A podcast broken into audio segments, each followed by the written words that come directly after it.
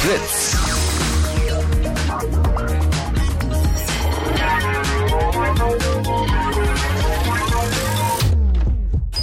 Blue Moon. Die zwei Sprechstunden.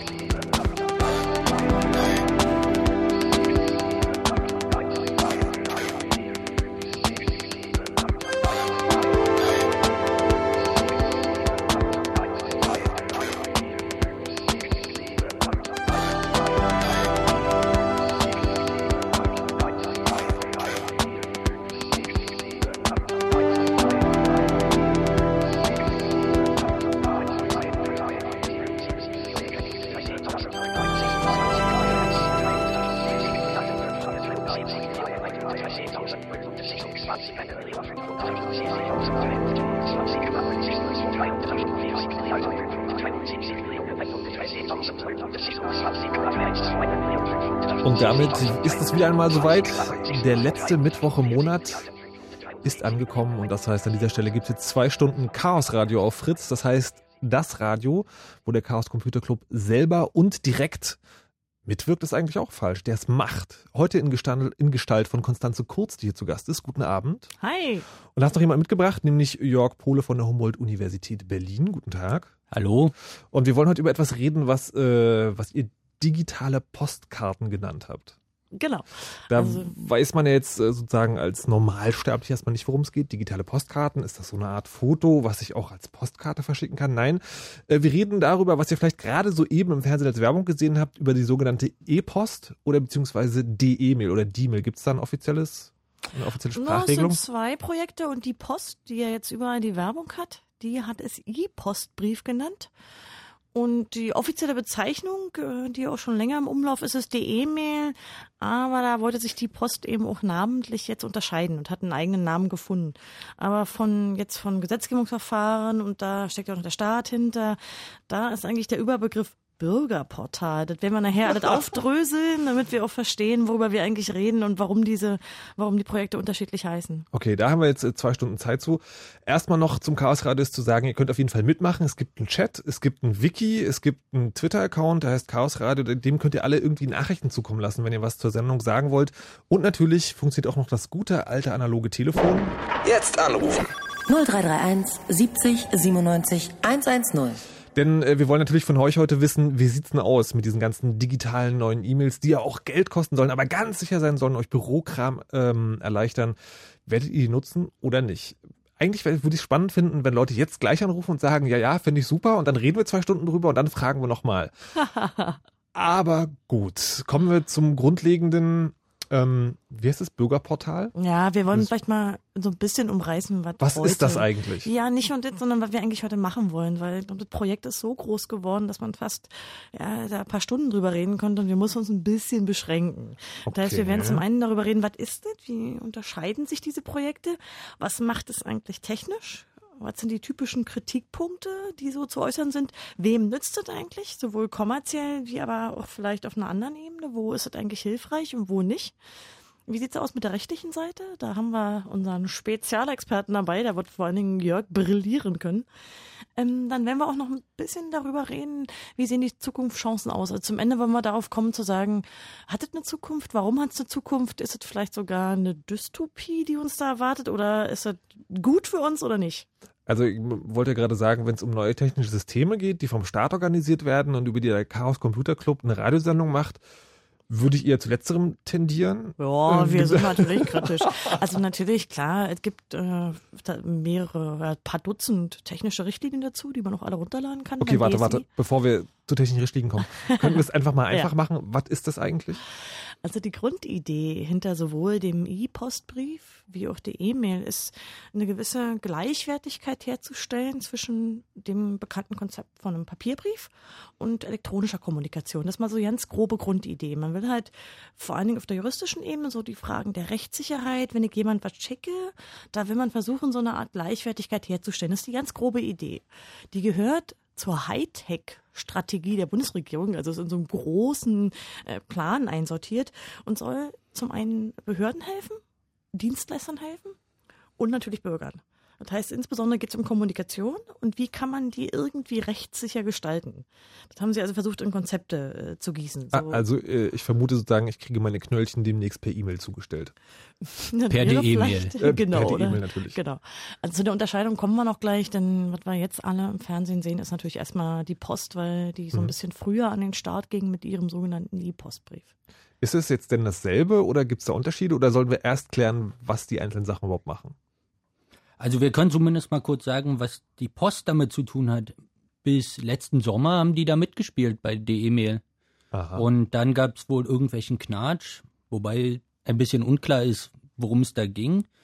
Und jetzt versucht die Post, ein fertiges System zu präsentieren und Leute einzusammeln, die ihr System nutzen, damit sie schon einfach viele Kunden hat, bevor die E-Mail an den Start geht.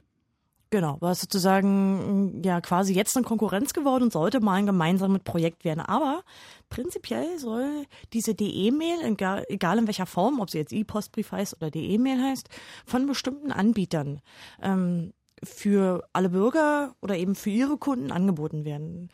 Im Amtsdeutsch heißt es äh, äh, Bürgerportaldiensteanbieter, schönes Beamtendeutsch. Mhm. Und äh, das sind zum einen eben die Post, die schon angefangen hat, aber das andere Konsortium ist United Internet. Das sind die Betreiber von Web.de und GMX, also ziemlich bekannte Dienstleister im, im Mail-Service-Bereich und die Telekom. Und über die Telekom lief auch der große Test, der sich über sechs Monate hingezogen hat. Also die haben natürlich mal probiert, äh, funktioniert die Technik, wie wird sie angenommen, dann haben sie eine Akzeptanzstudie gemacht.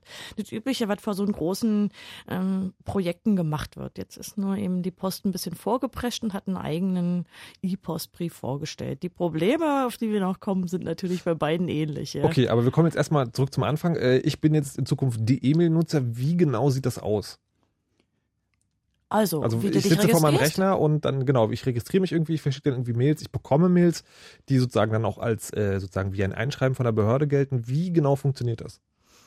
Willst, willst du oder soll ich, also wir können mal vielleicht von der Benutzersicht anfangen. Genau. Also überlegen, ähm, wie soll das aussehen? Also wie man äh, Behördenpost auf Papierwege kriegt, kennt man ja entweder ein normales Schreiben, was im Briefkasten landet, oder eben ein Einschreiben, was ich in der Regel abhole oder mir jedenfalls äh, auf einem Wege zugestellt wird, wo derjenige, der das Einschreiben abgeschickt hat, auch eine Bestätigung bekommt. Mhm. Und diese soll technisch übertragen werden auf elektronische Kommunikation. Das heißt, was ich praktisch tue, ist, ich logge mich in ein Portal ein, ein Bürgerportal.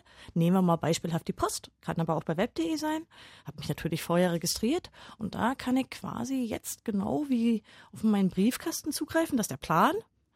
Und etwa zum Beispiel Schreiben, die von juristischem Belang sind, nehmen wir mal einen Steuerbescheid oder dergleichen, oder vom Bauamt, vom Arbeitsamt, vom Jugendamt, äh, dort in Empfang nehmen. Und da ist es nämlich nicht nur so, äh, dass es äh, ja quasi wie bei einer E-Mail es kommt irgendwann an, sondern es gibt äh, eine Bestätigung des Empfangs, so dass eben derjenige, der abgeschickt hat, sicher sein kann oder sicher sein soll, dass diese die E-Mail angekommen ist. Es gibt aber keine Möglichkeit, ähm, zu sagen, wann derjenige es abruft, sondern eben nur, es ist zugestellt worden an dieses Bürgerportal, an den jeweiligen Anbieter, eben web.de oder Also es liegt in meinem Briefkasten drin quasi. Genau, in deinem virtuellen Briefkasten. Ja. Das ist so ungefähr der Plan aus Nutzersicht. Das hört sich jetzt aber äh, genauso an, als ob es ein, also genauso einfach ist wie E-Mail. Gibt es irgendwelche Unterschiede? Aus Nutzersicht soll das auch eher so aussehen, als wäre das E-Mail. Aber die beiden hängen nicht miteinander zusammen. Also man kann nicht gleichzeitig ähm, mit einer normalen E-Mail-Adresse an eine DE-Mail-Adresse schreiben und man kann, soweit wir das sehen, auch nicht gleichzeitig von einer DE-Mail-Adresse an eine E-Mail-Adresse schreiben. Also die beiden sind getrennte genau. Systeme. Genau. Man könnte sozusagen sich hinstellen und behaupten, die E-Mail ist sowas wie die deutsche Version von E-Mail und die ist getrennt. Wir haben jetzt endlich getrennte Netze. Nein, das stimmt natürlich nicht so ganz. Also die wollen das wirklich trennen. Ja. Das heißt, man soll da keine normalen E-Mail mit verschicken können, sondern das hat da tatsächlich für rechtsgültige Schreiben also, also, sagen, also der, äh, sagen mein, äh, mein analoger Briefkasten in der Haus ist dann ganz überflüssig, weil der nur noch Werbepost reinkommt, weil die Behördenpost dann über das die E-Mail-Postfach kommt. Das soll aber sozusagen zumindest von der Einfachheit her ähm, wie, wie, normale, wie normales Mailprogramm funktionieren. Jetzt ist aber, ihr habt gesagt, Webportal. Das yeah. gibt es nicht auf dem Rechner. Also bisher ist es doch äh, zumindest in der Testregion, die in Friedrichshafen war, für mhm. sechs Monate, da gab es kein, sozusagen keine Möglichkeit von POP 3. Also man konnte sich nicht auf dem Mail-Client holen, sondern musste eben immer dieses Webportal ansurfen. Okay. Das ist aber für viele User, glaube ich, nicht so ungewöhnlich. Es gibt ja eine ganze Menge Leute, die das sowieso machen. Ja. Also es gibt verpflichtende Auflagen für die Bürgerportaldiensteanbieter und dazu gehört so ein Webclient und ähm, die anderen sind freiwillig. Die können die anbieten, aber sie müssen nicht. Genau. Das heißt, was wäre da noch? Na, ein Zugriff mit einem ganz normalen E-Mail-Client. Das kann angeboten werden. Also das, das kann angeboten werden, muss aber nicht. Das kann angeboten werden. Okay, aber ich meine, im Prinzip hört sich das jetzt auf den ersten Blick ähm, ganz gut an, weil, also, okay, ich muss zwar ins Internet, aber das muss ich sowieso, wenn ich irgendwie E-Mails lese und ich kriege meinen ganzen Papierkram halt nicht mehr auf Papier, sondern halt per Netz, muss aber auch bezahlen.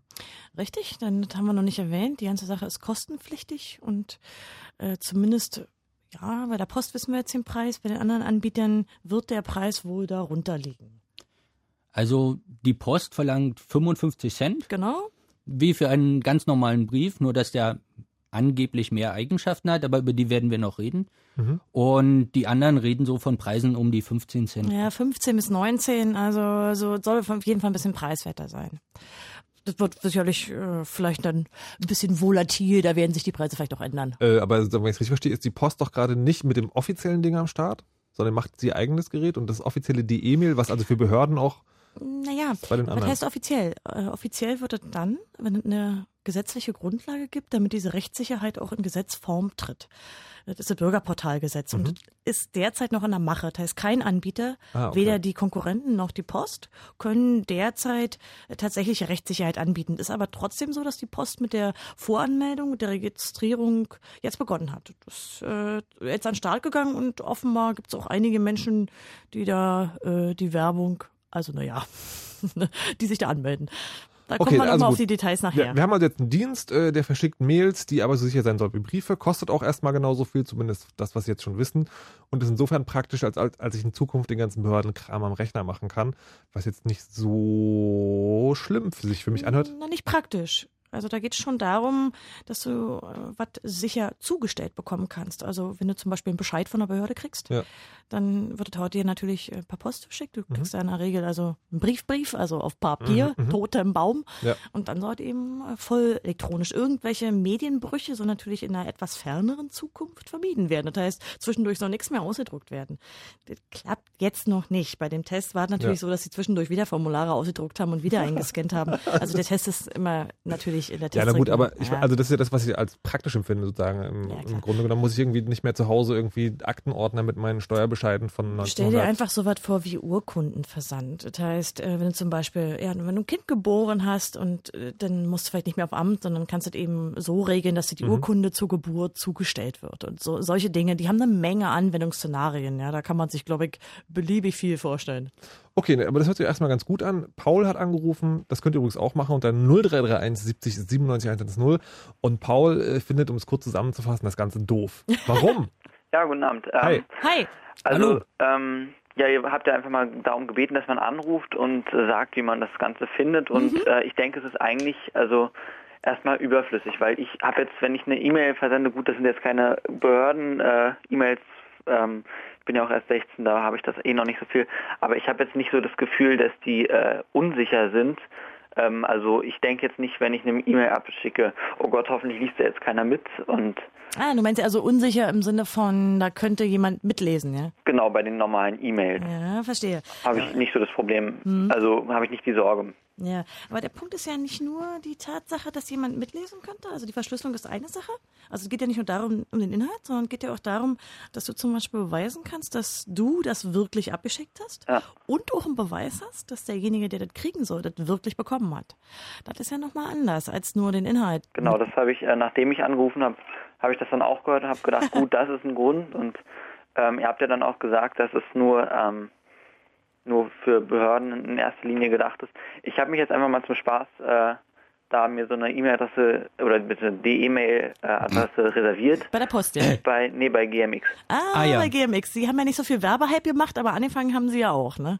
Genau. Wie heißt du da? Also musst ähm, du den Nachnamen nicht so, sagen? Da, da, da, wurde dann auch gesagt, bitte geben Sie Ihren Namen so ein, wie er im Personalausweis steht. Mhm. Und daraus wird dann eine, die E-Mail-Adresse generiert. Du, hast du das gemacht? Ja. Okay, musstest du da schon irgendwie deine Identität nachweisen? Nein, nur Adresse und äh, Geburtsdatum. Staatsangehörigkeit, Geburtsort. Hm, das ist eine Vorregistrierung. Genau. Später wirst du das auch wirklich beweisen müssen. Genau. Hattet das übliche, also es gibt ja ein bestimmtes Format. Hattet das Format Vorname, Punkt, Nachname und eventuell mit einem Punkt dahinter noch eine Nummer? Also genau, das ist so. Ich habe zwei Vornamen. Ähm, da ist dann ein Unterstrich und dann Punkt und dann der Nachname. Und dann dadurch, dass in dieser Namenkombination sich noch niemand bei GMX angemeldet hat, äh, hat keine Zahl dahinter. Als ah, okay. ähm, mein zweiter Vorname noch nicht dabei war, war dann eine Eins dahinter. Ja, da war schon einer, ja. Ah, okay. Und du kannst dir also sozusagen die Adresse auch aussuchen. Du konntest die Adresse wegen deines zweiten Vornamens dann quasi ein bisschen aussuchen, richtig? Genau, äh, aber ich heiße mit Nachnamen Meier, das heißt, äh, ah, jetzt habe okay. ich noch gesagt, äh, ich war eigentlich okay. überrascht, dass ich dann nur die Eins dahinter musste, aber wahrscheinlich äh, und hinter dem Ad steht dann quasi gmx.de mail.de. Mhm, das ist sozusagen immer der Aufbau, der für alle gelten wird, nur dass das, äh, der Anbietername dann jeweils genau. Äh, genau.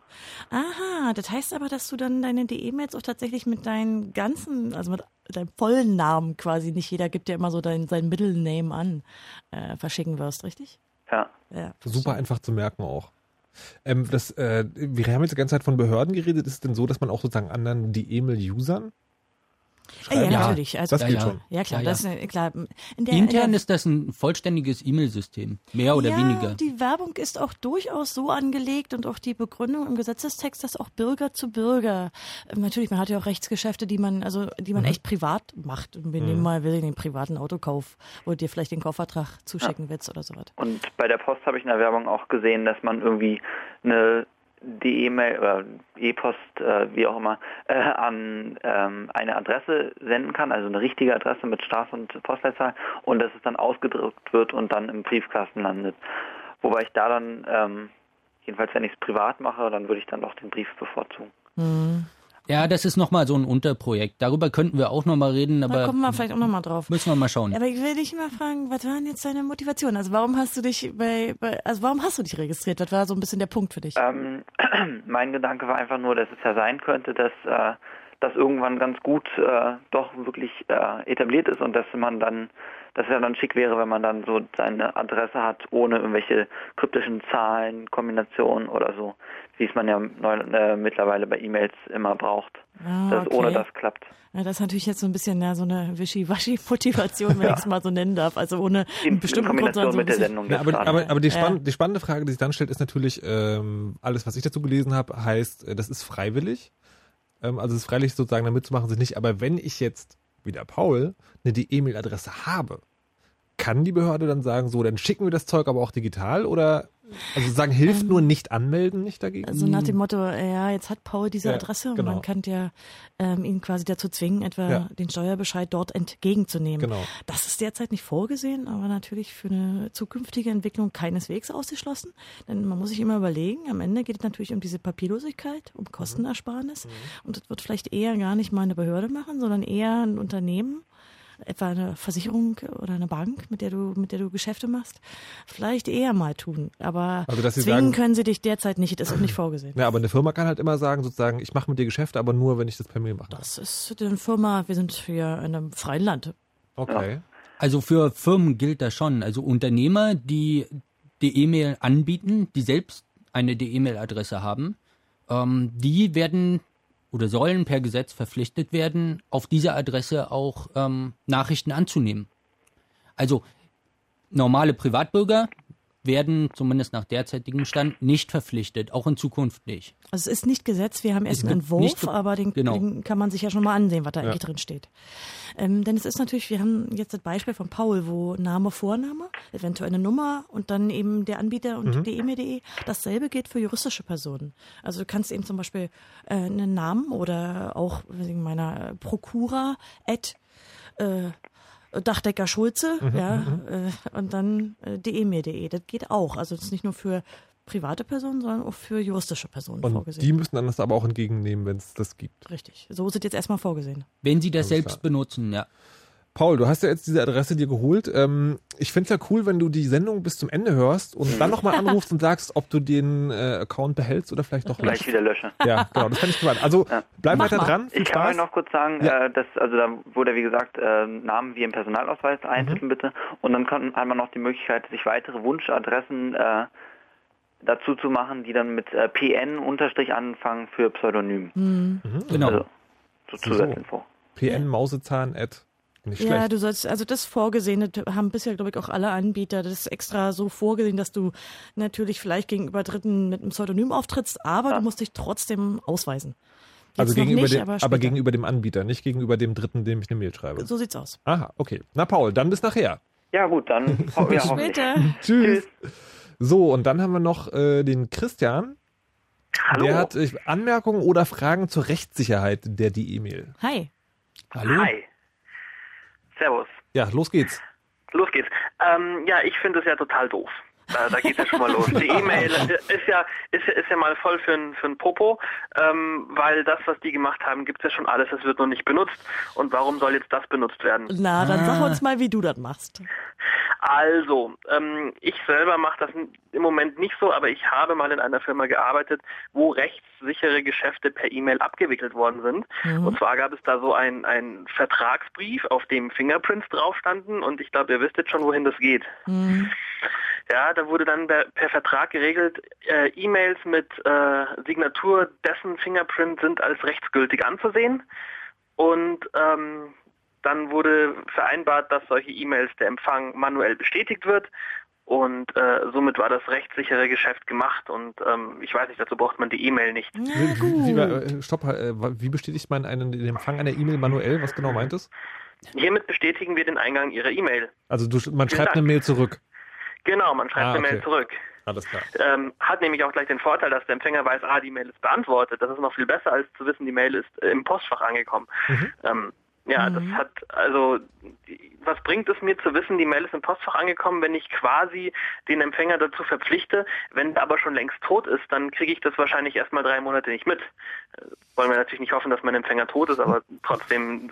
Das ist ein interessantes äh, Modell. Ja, über, über die Toten wird hier, glaube ich, nicht so viel wir gesagt. Haben, war im Gesetzesentwurf nicht irgendwas über gestorbene DE-Mail-Besitzer? Nee, da haben wir, glaube ich, nichts. Nee. Ähm, na, dein Beispiel ist ja äh, ist ja eigentlich ein gutes Beispiel. Das machen ja so einige Wirtschaftsunternehmen. Aber was, wenn deine ehemalige Firma mit einer Behörde kommunizieren will? Was ist dann? Das habe ich akustisch. Mit, mit wem? Also wenn deine ehemalige Firma nur mit einer Behörde kommunizieren wollte. Ähm, dazu gibt es die Buchhaltung. Oder also das, Ausdrucken. Ja, ich, ich muss ganz ehrlich sagen, äh, es gibt einige Dinge, die, die möcht, möchte man vielleicht gar nicht so automatisiert haben, weil man sich vielleicht doch äh, die ein oder andere Frist zurechtbiegen möchte. Mhm. Ähm, zumindest oh, ja. Bürgersicht. Oh ja. Das, das wird wahrscheinlich auch der Grund sein, warum das ganze Projekt scheitert. Wahrscheinlich, ja. Wir sollten das vielleicht bei der Gelegenheit mehr erwähnen. Wir wollen das nicht weiter im Detail aufdröseln. Wir wollten nur mal darauf hinweisen, dass natürlich diese DE-Mail, insbesondere bei der Post unter dem alten Namen E-Post, auch schon Vorläuferprojekte hatte, sogar mehrere eigentlich. Und die sind alle glorios gescheitert. Einfach am Desinteresse der Leute, die sich da registrieren wollten. Ja. Aber jetzt macht er immerhin schon Paul mit. Ja, jetzt macht er immerhin schon Paul mit. Das stimmt, die haben mindestens einen Benutzer. Ja, es gibt andere Ansätze, die ich sinnvoller finde, um zwar nicht Papier zu sparen, aber um Transportkosten zu sparen und das ist äh, die Post dort auszudrucken, wo sie zugestellt wird. Ähm, das finde ich einen viel interessanteren Ansatz, äh, Kosten zu sparen, als, als das ganz zu, zu mhm. digitalisieren. Ja, es wird ja auch schon gemacht, das ist ja durchaus ein Service, was unsere deutsche gelbe Post nee. anbietet. Nein, also die, die, druckt das aber zentral aus. Das spart nicht mal irgendwie Transportkosten, mhm. sondern es gibt ein zentrales Rechen- und Druckzentrum, wo ah, das okay. ausgedruckt wird. Also. Ja, das ist natürlich Mist. Ja. ja, das Mist. Wobei ich dann aber wieder die Frage stellen würde, irgendwie, wenn das ausgedruckt wird, dann kann ja derjenige, der es ausdruckt oder eintütet oder was auch immer, da besteht doch sozusagen äh, sehr schnell die Gefahr, dass da noch Leute mitlesen. Also noch mehr als bei E-Mails, wo man es zwar irgendwie automatisiert machen könnte oder halt äh, in einem Brief. Wieso ist das dann praktisch? Ja gut, das ist natürlich, das war ein Schnellschuss von mir. Natürlich kann es wieder kann es jeder mitlesen. Ähm, äh, die Bundesdruckerei ist auch ausgegliedert. Ähm, was ist das für ein Argument? Ja, was nicht, also ja, nein, das ist das überhaupt kein Argument, mehr. aber das müssen aber, wir gleich ähm, mal aufklären. Die Bundesdruckerei ist zurückgekauft worden. Sie ist zwar eine private Firma, aber sie ist zurückgekauft worden aus Sicherheitsgründen. Wow. Hat da, hat da jemand Chaosradio gehört, oder? Wahrscheinlich. Nee, also ist tatsächlich so. Äh, die, ja, der damalige Innenminister hat noch begründet, dass es ein nationales Sicherheitsinteresse gäbe und dann wurde die Firma zurückgekauft für einen symbolischen Preis. Ein, hm. ein Preis. Ein Preis eben, ich weiß nicht. Okay, aber zurück zur E-Mail. Ja. Also, okay. also ausdrucken sozusagen, äh, haben wir jetzt gerade ähm, festgestellt, ist dann auch nicht so geil, also zumindest für, für, für Dinge nicht, die irgendwie Dritte nichts angehen. Ähm, würdest du jetzt trotzdem die Finger davon lassen, Christian?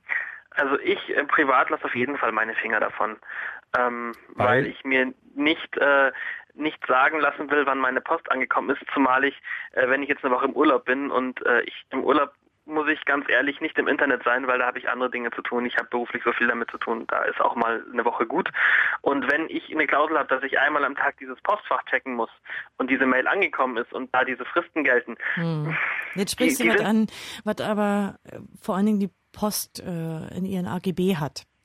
Anders und was nicht unbedingt, was nicht unbedingt legal genau. sein muss. Ja, also das hat die Post so geregelt für ihren E-Post. Das hätte sie gern. Aber ich dachte, das ist bei richtig und okay. das unterzeichnest du auch, wenn du, äh, ja. du, wenn du dich registrierst, dann stimmst du ja diesen AGB zu. Aber das ist nicht klar, ob die die anderen Anbieter auch so regeln. Da sollten wir vielleicht mal drüber reden. Vielleicht sollten wir das aber machen nach den Nachrichten mit Wetter und Verkehr. Na gut. Weil, okay. ähm, ja, okay. Christian, Dir auf jeden Fall vielen ja. Dank. Bleib dran. Äh, vielleicht entscheidest du dich ja auch noch bis zum Ende der Sendung und bist am Ende der Sendung ein total begeisterter Fan. Dann auf jeden Fall nochmal anrufen. Ja gut, wird wahrscheinlich nicht passieren, aber wir wissen vielleicht, noch nicht. Man vielleicht ja habt ihr noch ein paar gute Argumente dafür. Dann Oder ganz schlechte Gegenargumente. Alles klar, dann viel Spaß noch. Und äh, wir machen jetzt hier, wie gesagt, erstmal das Fritz-Info mit Nachrichten, Wetter und Verkehr und danach geht's gleich weiter und dann klären wir mal, wie ist denn das jetzt, wenn eine E-Mail an mich geschickt wird, habe ich die dann auch quasi bekommen, ohne sie zu lesen. Am I on? Back with the Herbalizer. It's been a long time. Anyway. He asked me to drop a little something, so I sat down and I, I wrote to the beat for a second, and this is what I came up with. Okay, like it? Here go, here go.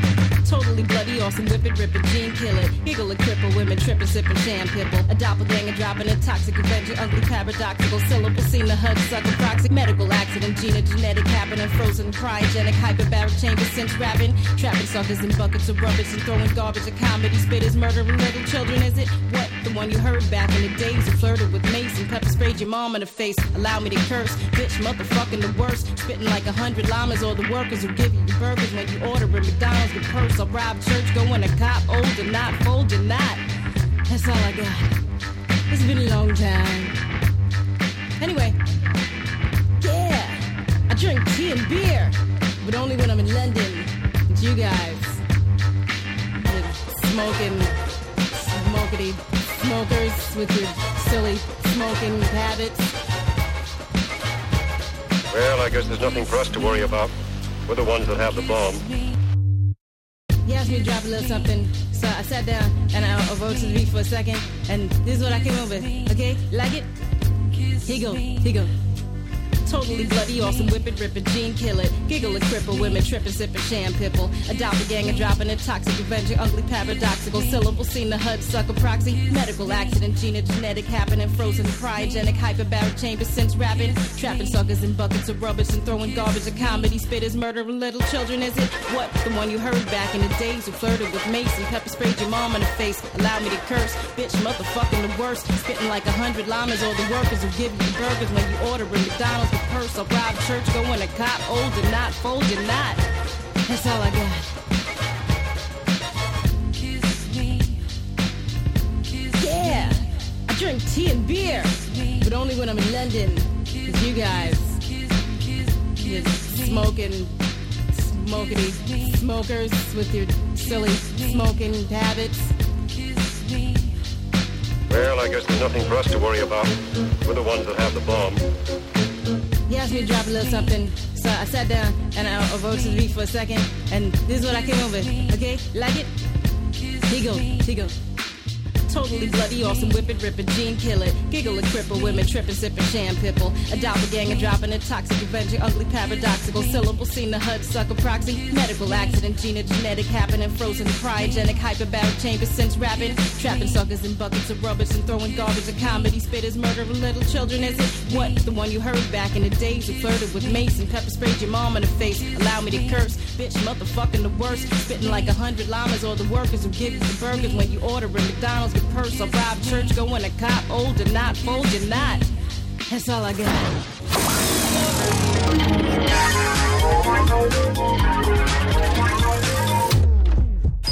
Blue Moon. Die zwei Sprechstunden. Chaos Radio ist heute, heute mit Konstanze Kurz vom Chaos Computer Club und mit Jörg Pohle von der Humboldt-Uni Berlin. Und es geht um die DE-Mail, also die neue, total sichere E-Mail, die vielleicht äh, den Postbrief ablöst und alles total toll macht, vor allem die Bürokratie.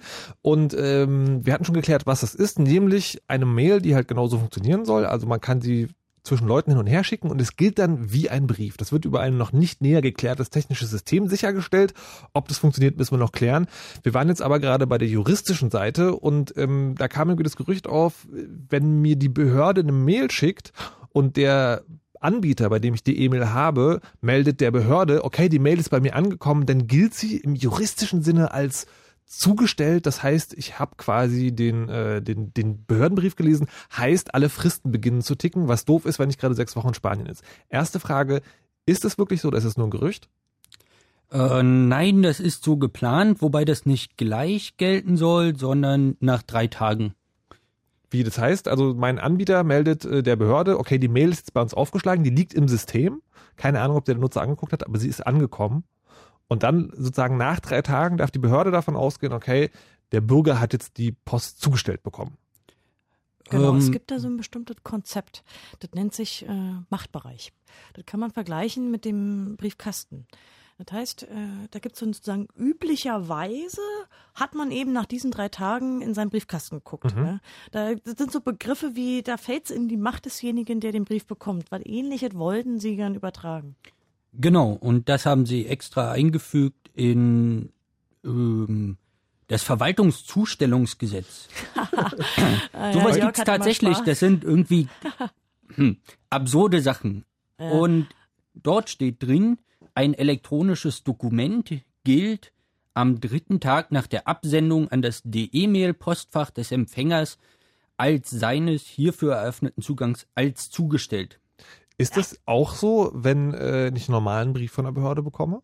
Also sozusagen Analogbrief auf Papier, wenn die mir, mir einen schicken, ist das dann auch Naja, so? Der Vergleich hinkt leider ein bisschen. Okay. Denn wenn, man kann entweder einen normalen Brief nehmen oder ein Einschreiben. Ja.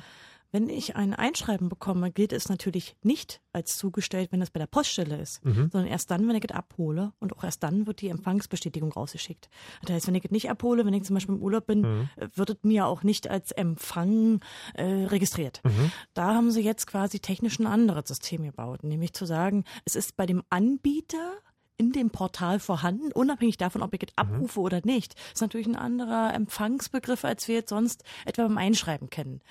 Beim normalen Brief ist es heute anders. Da sagt man schon, die Kenntnisnahme ist üblicherweise halt, äh, wenn es in den Briefkasten eingeworfen ist, da rechnen die halt eine gewisse äh, Frist dazu, die üblicherweise bei Briefen im, im Versand eben gebraucht wird. Also Und wie, wie ist das jetzt zu sagen? Also äh, ich komme jetzt nach sechs Wochen aus Spanien zurück, sehe, da liegt seit sechs Wochen ein Brief im Briefkasten. Also jetzt, wir reden jetzt nochmal vom analogen Brief und dann sagt dann, äh, ruft er bei der Behörde und sagt so, ey Leute, ich war einfach nicht da. Was passiert dann? Ähm, Also beim normalen analogen Brief. Da hast du die Fristen verpasst.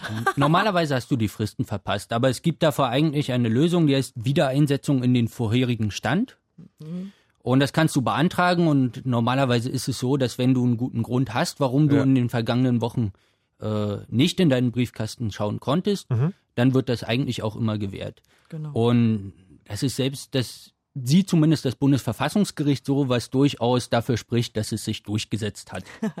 Äh, heißt das, das wird bei der E-Mail dann auch so sein? Also das heißt irgendwie, die, die Behörde hat zwar die Meldung vom Anbieter bekommen, okay, die Mail liegt jetzt in seinem Postkasten, ich rufe nach sechs Wochen an und sage, Leute, ich war im Urlaub. Nein, das ist eben gerade bei der E-Mail nicht vorgesehen, denn die Ah. Zustellung ist äh, ja es erfolgt, wenn es beim Anbieter angekommen ist und dann erfolgt auch die Bestätigung des Empfangs.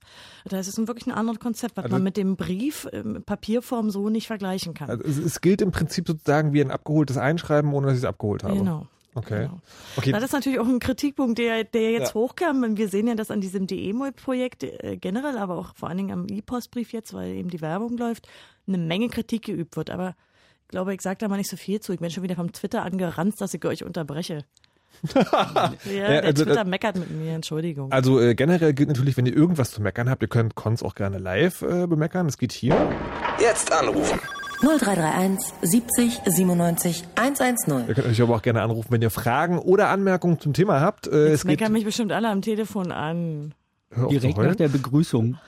Genau. Ähm, aber wir waren jetzt gerade nochmal stehen geblieben bei dem, bei dem Kritikpunkt. Das heißt also, es ist ja im Moment noch so, äh, ich muss, ich kriege Behördenpost per E-Mail nur, wenn ich mich da freiwillig anmelde. Das wäre für mich ja schon mal ein Grund zu sagen, ich fahre vielleicht öfter mal sechs Wochen Urlaub, ich möchte da nicht mitmachen.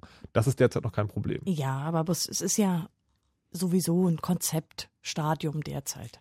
Das gut, heißt, aber- dadurch, dass die Rechtssicherheit gesetzlich noch nicht geregelt ist und auch noch keine Rechtsverordnung nach dem Gesetz ergangen Ja. ist, ist es ja derzeit erstmal noch der Anmelde- und Registrierungsprozess. Du erhältst ja noch gar keine äh, Behördenpost. Nein, ja. das ist schon klar, aber sozusagen, äh, wir reden ja heute darüber, ob es sozusagen, ob das Konzept, wie es gerade besprochen wird, eine sinnvolle Sache ist. Und ich Mhm. würde jetzt derzeit sagen, nee, da gehe ich nicht, also da möchte ich nicht mitmachen, weil ich genau sowas gerne vermeiden Mhm. möchte. Die andere Sache ist sozusagen, jede Mail, die ich verschicke, kostet Geld. Und zwar bei der Post äh, genauso viel wie ein normaler Brief. Und dazu hat Christian eine Frage oder eine Anmerkung. Hallo Christian. Ja, hi, eine Frage. Na, sag mal. Und zwar, ob jetzt schon irgendwie überhaupt was äh, bekannt ist über Zahlungsmethoden. Du meinst, wie das Geld äh, zum, zum die E-Mail-Anbieter kommt? Wie ich mein Geld überweise so. Okay. Weiß man da was? Also es gibt ähm, ein paar Konzepte, die man dazu schon lesen kann. Das eine ist ähm, dieser ganze äh, die E-Mail, also diese ganzen Projekte, die haben einige Sachen, die eben optional sind und einige Sachen, die verpflichtend sind. Und wir haben über die optionalen Sachen noch nicht gesprochen. Und dazu würde auch äh, so ein, so ein Micropayment-Dienst, also ein Abrechnungssystem zählen. Ähm, das ist halt nicht unbedingt drin, muss man nicht machen als Anbieter, aber die meisten werden es wohl tun und einige haben es auch schon angekündigt. Allerdings ist das äh, dieses Micropayment und noch nicht äh, ja umgesetzt, dass man es jetzt betrachten könnte. Ähm, bei der bei der Post bin ich mir jetzt gar nicht sicher, wie sie da die Bezahlung machen. Weißt du das zufällig, Jörg? Die haben da auch irgendwie, da muss man sich anmelden und dann ist das, als würde man dort bei denen ein Konto führen. Hm, weil die Postbank mit angegliedert ist, oder? Das kann durchaus Also sein. ehrlich gesagt, ähm, ich weiß, dass es Micropayment-Abrechnungssysteme gibt, die geplant sind. Damit sind auch schon einige Unternehmen jenseits der Post, also andere Unternehmen an die Öffentlichkeit gegangen, aber bei der Post weiß ich es zum Beispiel nicht. Also kann ich, kann ich Ah. nicht mit Sicherheit sagen. Ein Guthabenkonto gibt es bei der Post. Ja, mit welcher Höhe? Und ähm, Hm, wissen wir also noch nicht so genau. nicht so genau. Also Also wir sehen Konzept. Also die, äh, die spannende Frage, die sich mir da stellt, ist, ähm, es ist ja oft, wenn es um solche Sachen geht, äh, wird ja die Datenschutzfrage dann wieder gestellt, weil inwiefern ist aus der Bezahlung eines Dienstes dann wiederum, wird da wieder eine weitere Datenspur ähm, gelegt oder ist daraus ersehbar. Gibt es also eine Art und Weise, wie ich in Zukunft die E-Mail anonym bezahlen kann? Also keine Ahnung, wie Guthabenkarten, die ich im Supermarkt kaufe? Oder das ist es macht aber konzeptuell gar keinen Sinn, denn wenn das erstmal in der Form, wie es im Gesetz vorgesehen ist, ausgerollt ist, dann musst du dich ohnehin sicher ausweisen. Mhm. Egal auf welchem Wege, ob du das später mal etwa mit dem elektronischen Personalausweis tust oder ob du zur Post gehen musst und dieses äh, Postident-Verfahren durchführen musst oder auch beim anderen Bieter wird es eine sichere Form der Ausweisung geben. Das heißt, es ist immer genau rückschließbar, welche Person steckt dahinter. Das ist ja gerade Teil des Konzeptes. Achso, nee, das, das meinte ich jetzt gar nicht, sondern ich meinte eher sowas wie, äh, wenn es nur per Lastschriftverfahren geht, dann weiß meine Bank auch immer, wann ich einen Brief schreibe und das will ich ja vielleicht gar nicht. Also du meinst für Einzelabrechnung. Genau. Ja, ja. Also ich ach vermute so, mal, wenn, dass aber wenn das Guthabenkonto heißt, dann kannst du sowieso nur dann einen Brief schicken, wenn da Geld drauf liegt. Also quasi eine Art Ja. Prepaid-Karte. Ja. Genau. Okay. Aber dieses Micropayment, was eben angekündigt würde, könnte schon dazu führen, dass man nicht unbedingt ein Guthabenkonto hat, sondern eben einzeln bezahlt. Äh, Hm. Wir wünschen uns ja in vielen Bereichen manchmal, dass es funktionierende Micropayment-Systeme gibt, aber da müssen wir wahrscheinlich noch ein bisschen drauf warten, da können wir gespannt sein. Aber es gibt, wo wir dabei sind, äh, es gibt natürlich noch andere optionale Dienste, die wir noch nicht mal erwähnt haben, die sollten wir wenigstens mal ansprechen. Bevor wir das machen, Christian, hast du noch eine Frage? Oh ja, Christian, Entschuldigung. Nee, äh, immer, immer redet. Äh, da habe ich ja noch was von. Na okay, Äh, äh, das, das machen wir gerne, aber dazu müssen wir dich ja nicht in der Leitung halten. Wie sieht's denn bei dir aus? Wie ist bei dir der aktuelle Stand? Wirst du dir das holen oder eher nicht? Ach, das war jetzt eigentlich bloß so aus Neugier. So im Großen und Ganzen interessiert es mich nicht groß. Ähm, aber da es jetzt eben gerade was zu hören gibt, höre ich mir das gerne an. Mir ging es eher darum, wie könnte man bezahlen, da ich meine Daten, meine gerade meine Kontodaten nie irgendwie im Internet angebe, wäre für mich eher so ein Lastschriftverfahren über Bank irgendwie interessant. Aber wenn irgendwann mal kommt, vielleicht holt man sich das mal, weil praktisch nachher ist. Aber ansonsten äh, war das jetzt eigentlich bloß aus Neugier. Wie ist denn das jetzt bei dir? Also ein Anbieter ist ja die Telekom. Also die Telekom wird ja einer dieser sogenannten Bürgerportal-Diensteanbieter sein. Ähm, steht ja auch schon fest. Spielt für dich eine Überlegung eine Rolle, dass die Telekom ja in der Vergangenheit mit ziemlich, ähm, ja, mit einem riesengroßen Datenskandal verknüpft war? Spielt das was eine Rolle für dich bei, bei so einer Überlegung? Also eigentlich hat ja sowieso jeder meine Daten, da sie ja irgendwie immer weiter verkauft werden, aber nun muss ich das nicht noch irgendwie mitfördern und die Daten überall annehmen. Ähm, wenn ich das auf Papier wegen irgendwie mache oder in einem Vertrag dann eben festhalte, ist es für mich irgendwie immer noch anders, als wenn ich das dann so frei im Internet eingebe. Hm, aber der einzelne Anbieter und seine Reputation spielen da bei dir eh eine untergeordnete Rolle. Ich glaube, selbst Ja. wenn da nichts bekannt ist, ist da immer irgendwie Datenklau. Also, Alles klar. Also wenn sich Christian was holt, äh, was er noch nicht genau weiß, dann äh, egal bei welchem Anbieter. Wir kommen jetzt zu den optionalen Zusatzdiensten, die es ist jetzt schon ein paar Mal hier gefallen. Also sagen, wenn Anbieter die E-Mail anbieten, müssen sie auf jeden Fall ein Webinterface anbieten. Sie müssen äh, zustellen, äh, sie müssen zusichern, ähm, dass die Mail ankommt. Mhm. Und dass das irgendwie mit Und der Inhalt nicht verändert wurde? Genau, und über Verschlüsselung müssen wir eigentlich auch nochmal reden. Kommen wir auch noch Aber zu, jeden später. Fall. Aber jetzt gibt es sozusagen noch äh, äh, Zusatzdienste. Genau, und das sind äh, neben diesem Micropayment, was noch so ein bisschen unklar ist, haben wir eben schon drüber gesprochen, auch ein sogenannter ähm, Dateientresor, ein Dokumentenspeicher, der heißt in Neudeutsch DE Safe. Also die haben ja für alle diese Begriffe seltsame, ja, seltsame neudeutsche Worte gefunden. Also es ist ein Dokumentenspeicher, der in der Testregion in Friedrichshafen 100 ähm, Megabyte umfasst hat. Also ja, war nach der Akzeptanzstudie den, den, den Testern wohl ein bisschen klein, aber man soll Mhm. eben auch gleichzeitig so eine Art Tresor haben, ein Safe, wo man Dokumente sicher verwahren kann. Da ist natürlich auch einige strittig, äh, ob man es so machen kann. Und das Zweite, was zu den optionalen Diensten dazugehört, wo wir auch davon ausgehen, dass das viele Anbieter machen werden, ist eine, ein elektronischer Identitätsnachweis. Der hat auch so einen neudeutschen Namen bekommen, der heißt jetzt E-Ident. Hä? Also beide Dienste sollen angeboten werden. Also was ähnliches, was eben jetzt auch im neuen, also elektronischen Personalausweis enthalten sein wird, also eine virtuelle Identität, wo man sich zum Beispiel, wir nehmen mal Filme ausleihen, also weiß ich nicht, äh, nicht jugendfreie Angebote, die über 18 sind, dann kann man halt zum Beispiel damit nachweisen, welches Alter man hat oder eben äh, auch einen Vertrag abschließen, so was in der Art.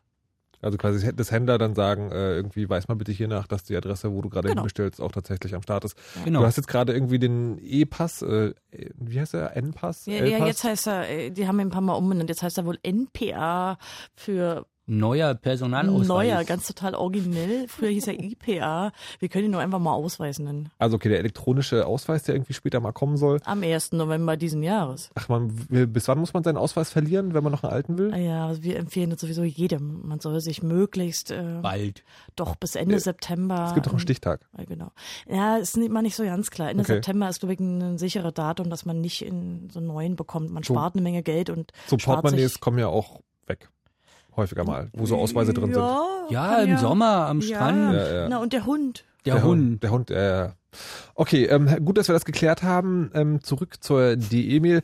Gibt es jetzt eine Verbindung zwischen diesem elektronischen Personalausweis und der DE-Mail oder kann man schon sagen, dass es den gibt, denn in den ganzen, äh, in den Grobkonzepten ist natürlich angegeben, dass man später die Identifizierung, also die, der sichere Nachweis, dass man der ist, der sich da registriert, mhm. über den elektronischen Personalausweis machen kann. Das ist natürlich alles schon vorgesehen. Das gehört schon zum, zum der, der langfristigen Strategie, die da verfolgt wird.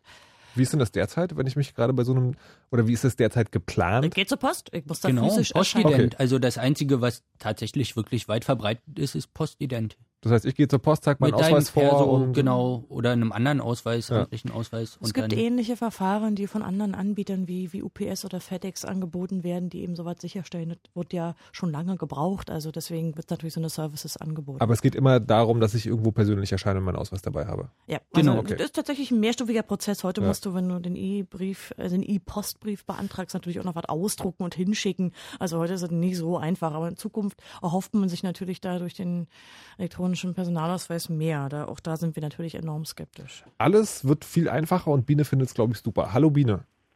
Hi. So. Tut uns leid, dass du so lange warten musstest, aber die Leitungen sind so voll. Nee, ist in Ordnung. Und äh, du würdest dir eine DE-Mail-Adresse holen oder nicht? Nee, nicht wirklich. Wieso weil? nicht? Ähm, weil, ähm, ich sag mal so, an sich ist es eine ganz gute Idee. Ähm, sprich wegen dem Papier und so, die ganzen Bäume und sowas, ja, ein bisschen Eco hier, also mhm. Öko.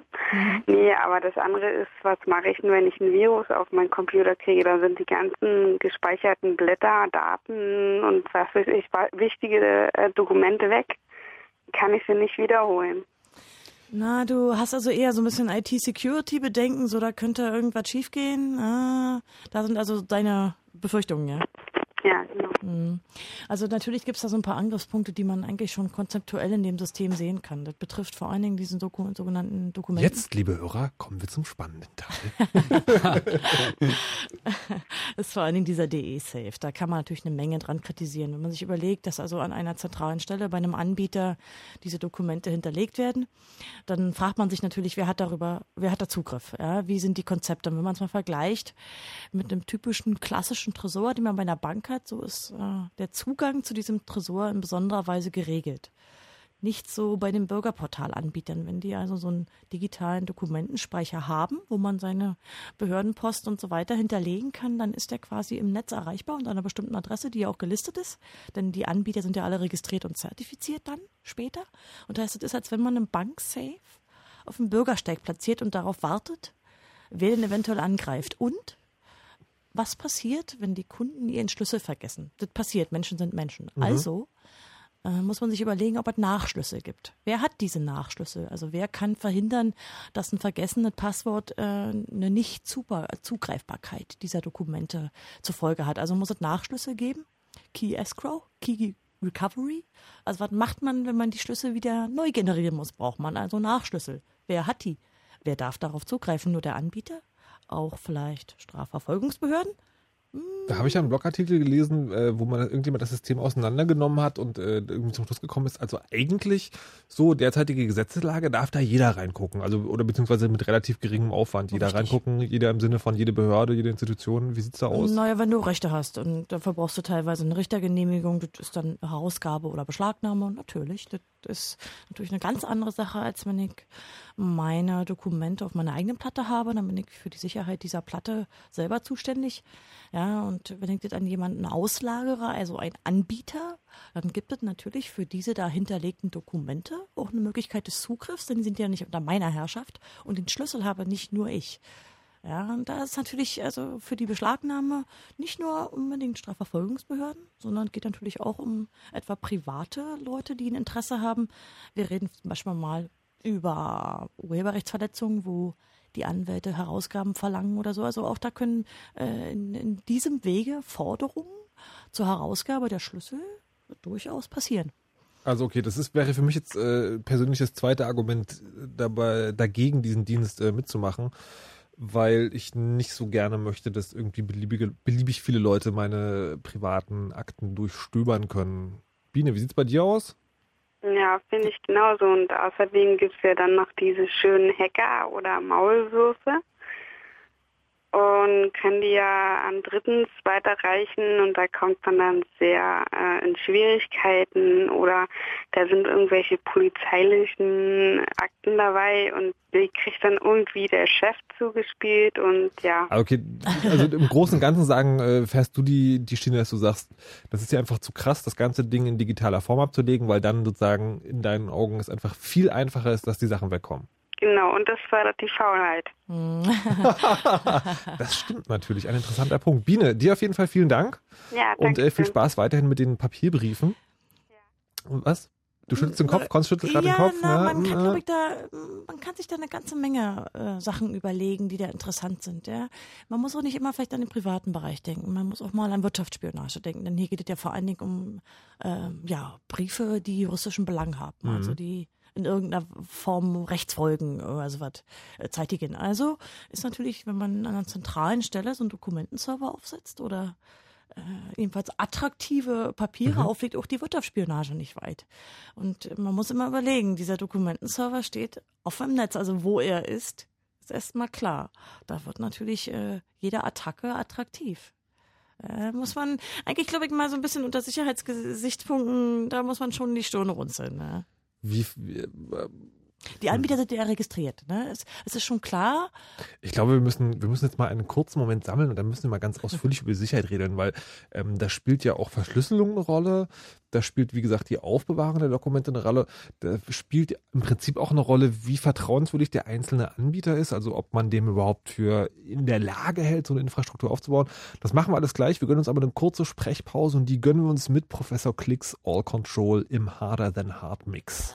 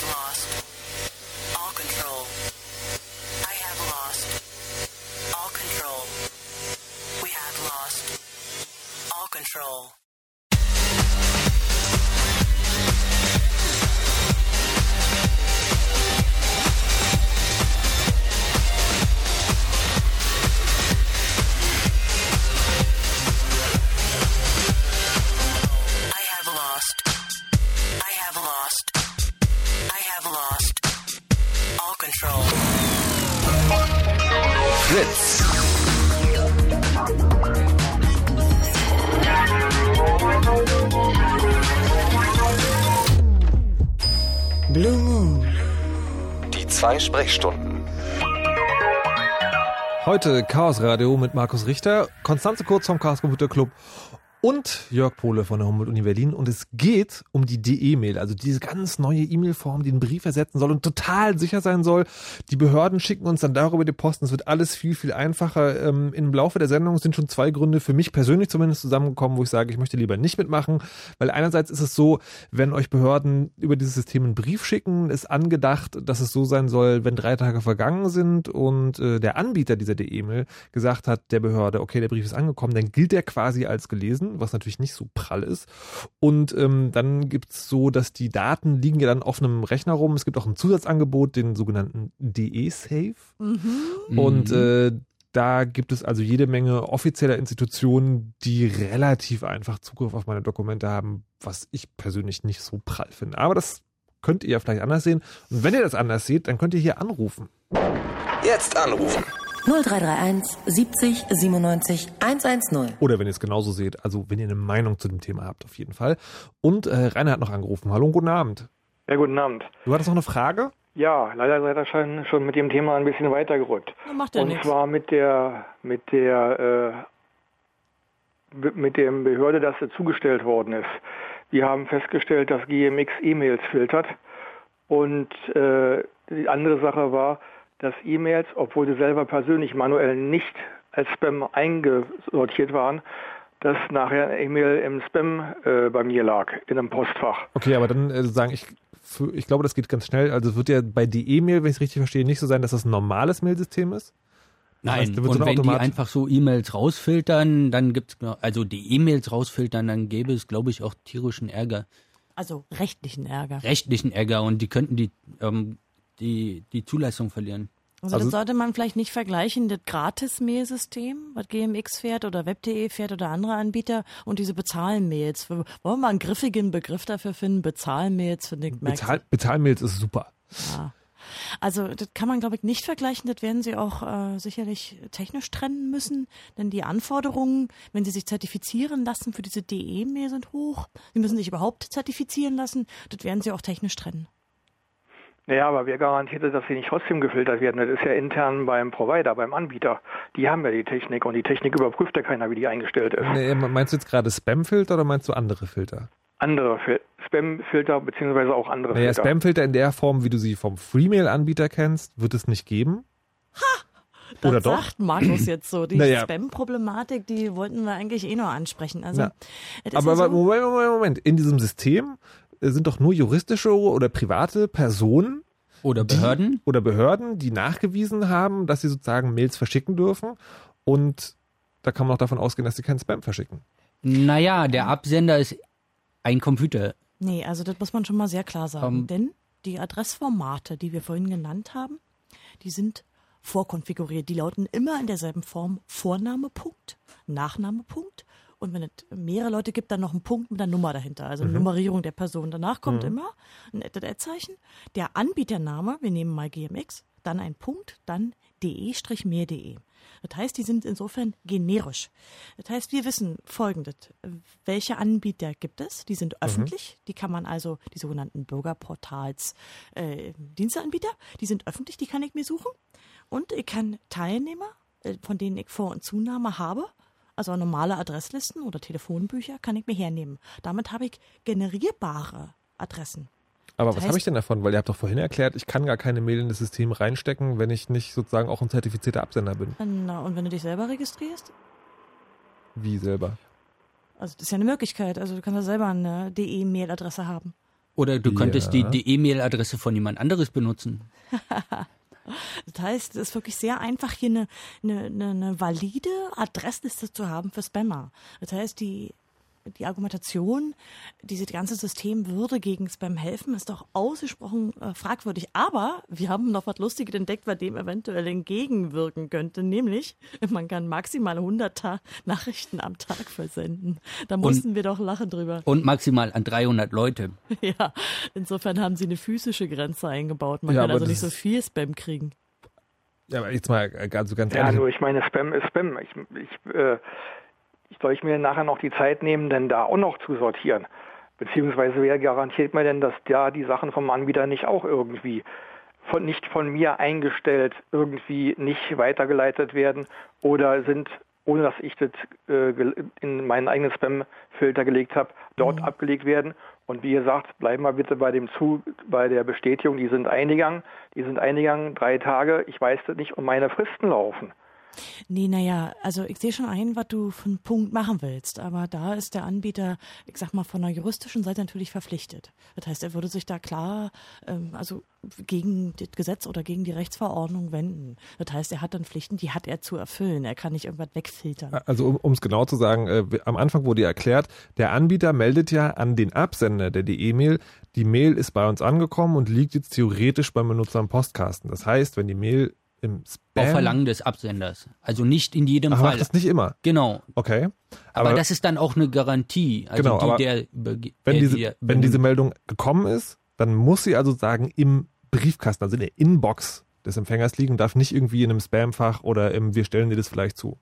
Okay. Also, die, die Postfach, dieses E-Mail hat keine äh, Spam-Unterordner. Nee, hat, hat es möglicherweise, aber wenn darin eine Mail liegt, wird es nicht, also sagen, zählt es nicht als Laufzeit. Also es zählt erst sozusagen als eingegangen, wenn es bei dir in der Inbox Naja, liegt. Also können- so ist das Konzept. Naja, wir können nicht sagen, wir es jetzt verstehen. tatsächlich ein Spam-Ordner angelegt wird. Genau, das wissen da, wir Da nicht. der bisher also kein System gibt, wo man sich das mal ansehen könnte. Ich halte es äh, für unwahrscheinlich, dass sie wie bei den Gratis-Mails, bei den Bezahl-Mails auch äh, so einen Spam-Ordner überhaupt anlegen. Das kann ich mir eigentlich nicht vorstellen. Denn da würden sie es wird vielleicht später mal irgendwann kommen, wenn sich herausstellt, dass es wirklich Spam gibt, aber am Anfang werden sie sicherlich da ihr eigenes Konzept negieren, wenn sie das überhaupt tun. Ja, das würde ich also nicht. Dennoch ist natürlich vom Aufbau her, der, der wirklich sehr generisch ist, klar, dass diese, dass diese Adressen sehr einfach zu generieren sind von Spammern. Das fand, das fand ich schon ein bisschen, bisschen lustig, dass die Post jetzt betont, äh, man könnte damit angeblich Spam bekämpfen. Rainer, beantwortet das jetzt deine Frage? Äh, nicht so zufriedenstellend, aber Weil? lassen wir das. Gut. also auf alle Fälle, ich werde mir keine äh, keine E- E-Brief, E-Postfach zulegen, weil es mir einfach zu unsicher.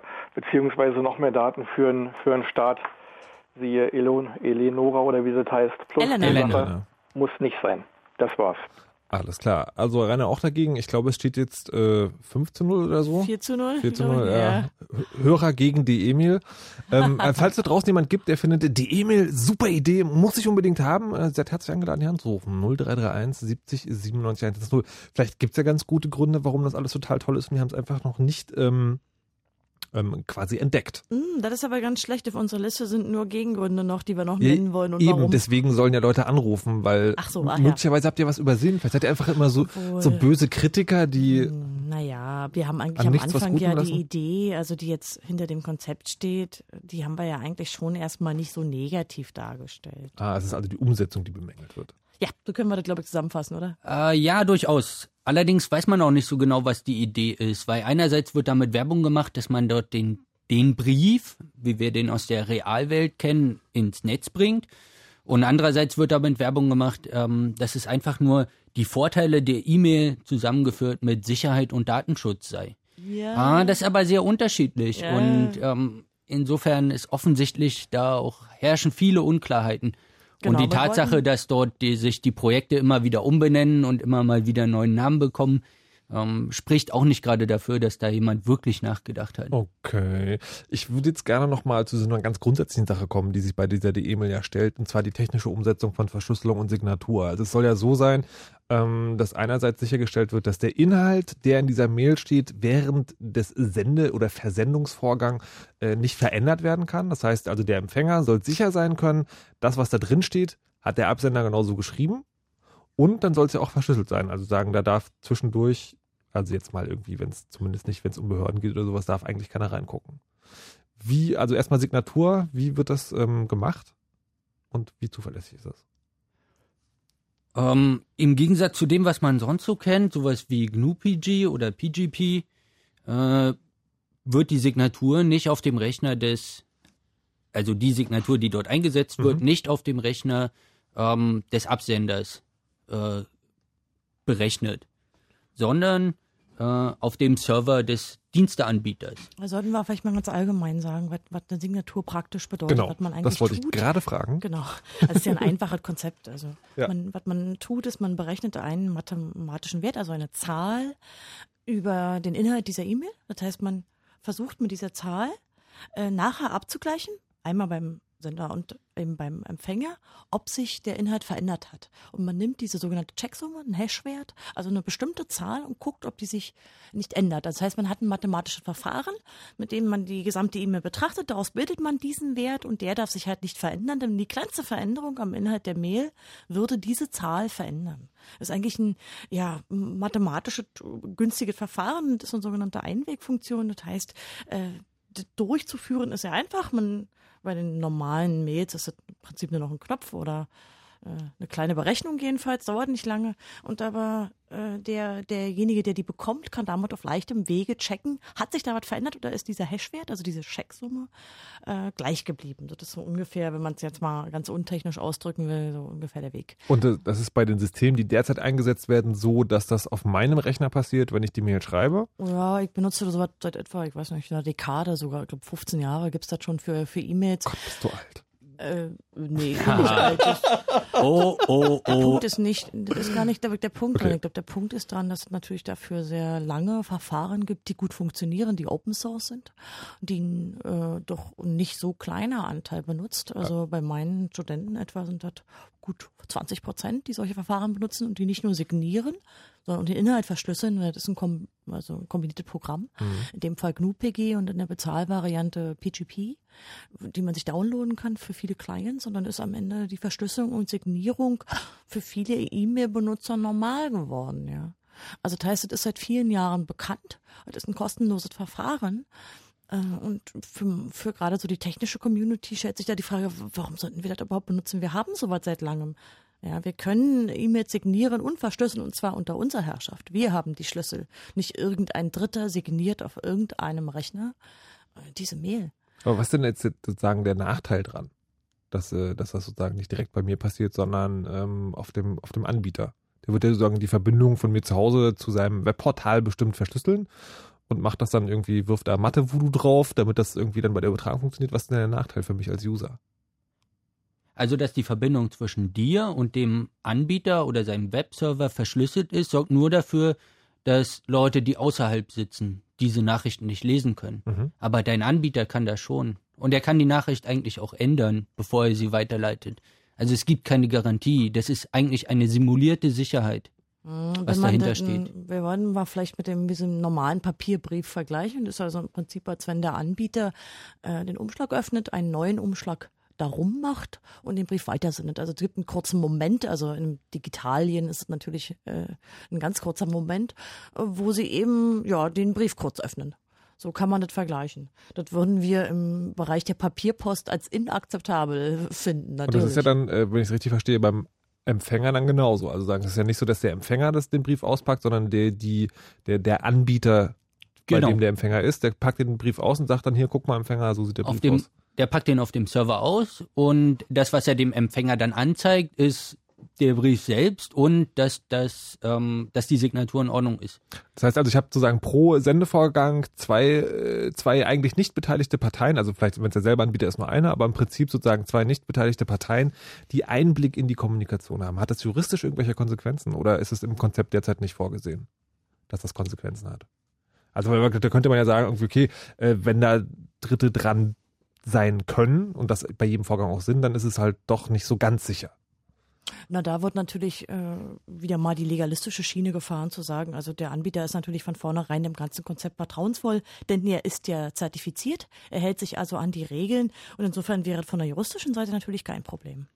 Genau, Denn und der die Anbieter ist ja Teil dieses Konzeptes. Er ist der Bürgerportal-Diensteanbieter, muss sich zertifizieren und ist damit einer von den guten TM. Wie äh, diese Zertifizierung ist die ungefähr so vertrauenswürdig wie das TÜV-Siegel für die VZ-Netzwerke oder? Also Ah, das würden wir nie so. Na, Nein, nein. also hier muss man Ähm, schon sagen, zumindest äh, äh, das ist so rechtlich so vorgesehen und ist auch faktisch so. Hier hat die Oberhoheit das BSI, das Bundesamt für Sicherheit Mhm. in der Informationstechnik. Mhm. Äh, Das heißt, es ist schon ein technischer Dienstleister der Bundesregierung hier am Start, äh, der eine Zertifizierung macht, wie man sie aus anderen Bereichen, aus IT-Security-Bereichen kennt. Und Aber die wird prüfen auch, nur, die prüfen nur, die machen die Zertifizierung nicht selbst. Richtig. Also die prüfen nur, ob die Zertifizierung ordentlich gelaufen ist. Mhm. Und die Zertifizierung Aber wird dann von Dritten. Genau, das sind Privatunternehmen, die ähm, sich selbst auch zertifizieren lassen, dass sie ähm, vertrauenswürdige Zertifizierer sind. Genau, also man vergibt diese Aufträge. Das ist auch tatsächlich gesetzlich so geregelt. Es gibt in Paragraph 2 und 21 im Bürgerportalgesetz, wo genau dieses Amt. Die E-Mail-Gesetz, wie gesagt, die werden alle immer umbenannt. Das heißt Äh, inzwischen auch die Äh, ich E-Mail-Gesetz. sage immer noch Bürgerportalgesetz. Man hat ja eh Schwierigkeiten. Ich sage Also euch, im, im, im Bezahlmailgesetz? ja, im Bezahlmailgesetz. Genau. Vielen Dank. Sehr schön. Also, äh, das heißt, da ist von einer, von einer juristischen Perspektive kein Problem. Technisch sehen wir das natürlich anders. Also, das, klar, ist Warte, ich, ich wollte, ich wollte noch mal äh, kurz beim, bei, beim Zertifikat bleiben. Ähm, ich habe ja dieses VZ-Ding angesprochen, aus vollem Grund hat der TÜV ja dann später gesagt, na ja, wir haben ja diese Software zu einem bestimmten Zeitpunkt ähm, äh, geprüft und das Siegel vergeben und da sind ja möglicherweise Änderungen passiert. Wie ist denn das bei den Anbietern? Es ist ja so, also beim BSI wird das Zertifikat vergeben oder durch das BSI von Dritten geprüft. Ähm, haben die dann, gucken die die ganze Zeit auf diese Systeme oder ist es so, die kriegen halt irgendwann ein Zertifikat und dann liegt die ganze Technik schon auf dem Server des Anbieters und wir müssen quasi darauf vertrauen, dass er so wie das Zertifikat bekommen hat, dass das alles so am Start bleibt.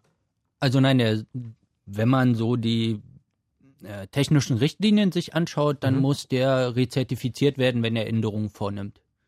Und er das die, System ist abgenommen, so wie Okay. es angegeben wird. Und wenn man dort etwas ändert, dann muss man sich erneut zertifizieren. also zumindest dieser Teil jeweils. Mhm, so ist es auch festgelegt. Würdet ihr das jetzt so sagen, also ich muss das, jetzt, das ist der Punkt, wo ich euch nochmal fragen muss, wie, wie seht ihr das? Ist das ausreichend oder kann dann trotzdem sozusagen der Anbieter Änderungen vornehmen? Na, jetzt kann man immer sehen, unter welchen Gesichtspunkten man sowas betrachtet. Das eine ist natürlich, dass Zertifizierung in vielen Bereichen üblich, ein üblicher Weg ist. Ja? Natürlich kann man jetzt wieder sagen, hm, jetzt sind Unternehmen teilweise, wir haben schon über die Telekom gesprochen, die sind bereits mit Datenskandalen, und zwar internen Datenskandalen, also wo sie Daten, die sie selbst sammeln, das war ja im Telefonbereich, äh, eben missbraucht haben. Da kann man sich natürlich jetzt wieder fragen, okay, jetzt wenn man annimmt, dieser Anbieter, dem wird generell vertraut. Ist das eigentlich eine Annahme, die unter äh, diesen Gesichtspunkten valide ist, ja? Aber die sozusagen juristische Herangehensweise ist natürlich anders, ja? Man betrachtet diesen technischen Komplex als gegeben, wenn die Zertifizierung positiv durchlaufen ist.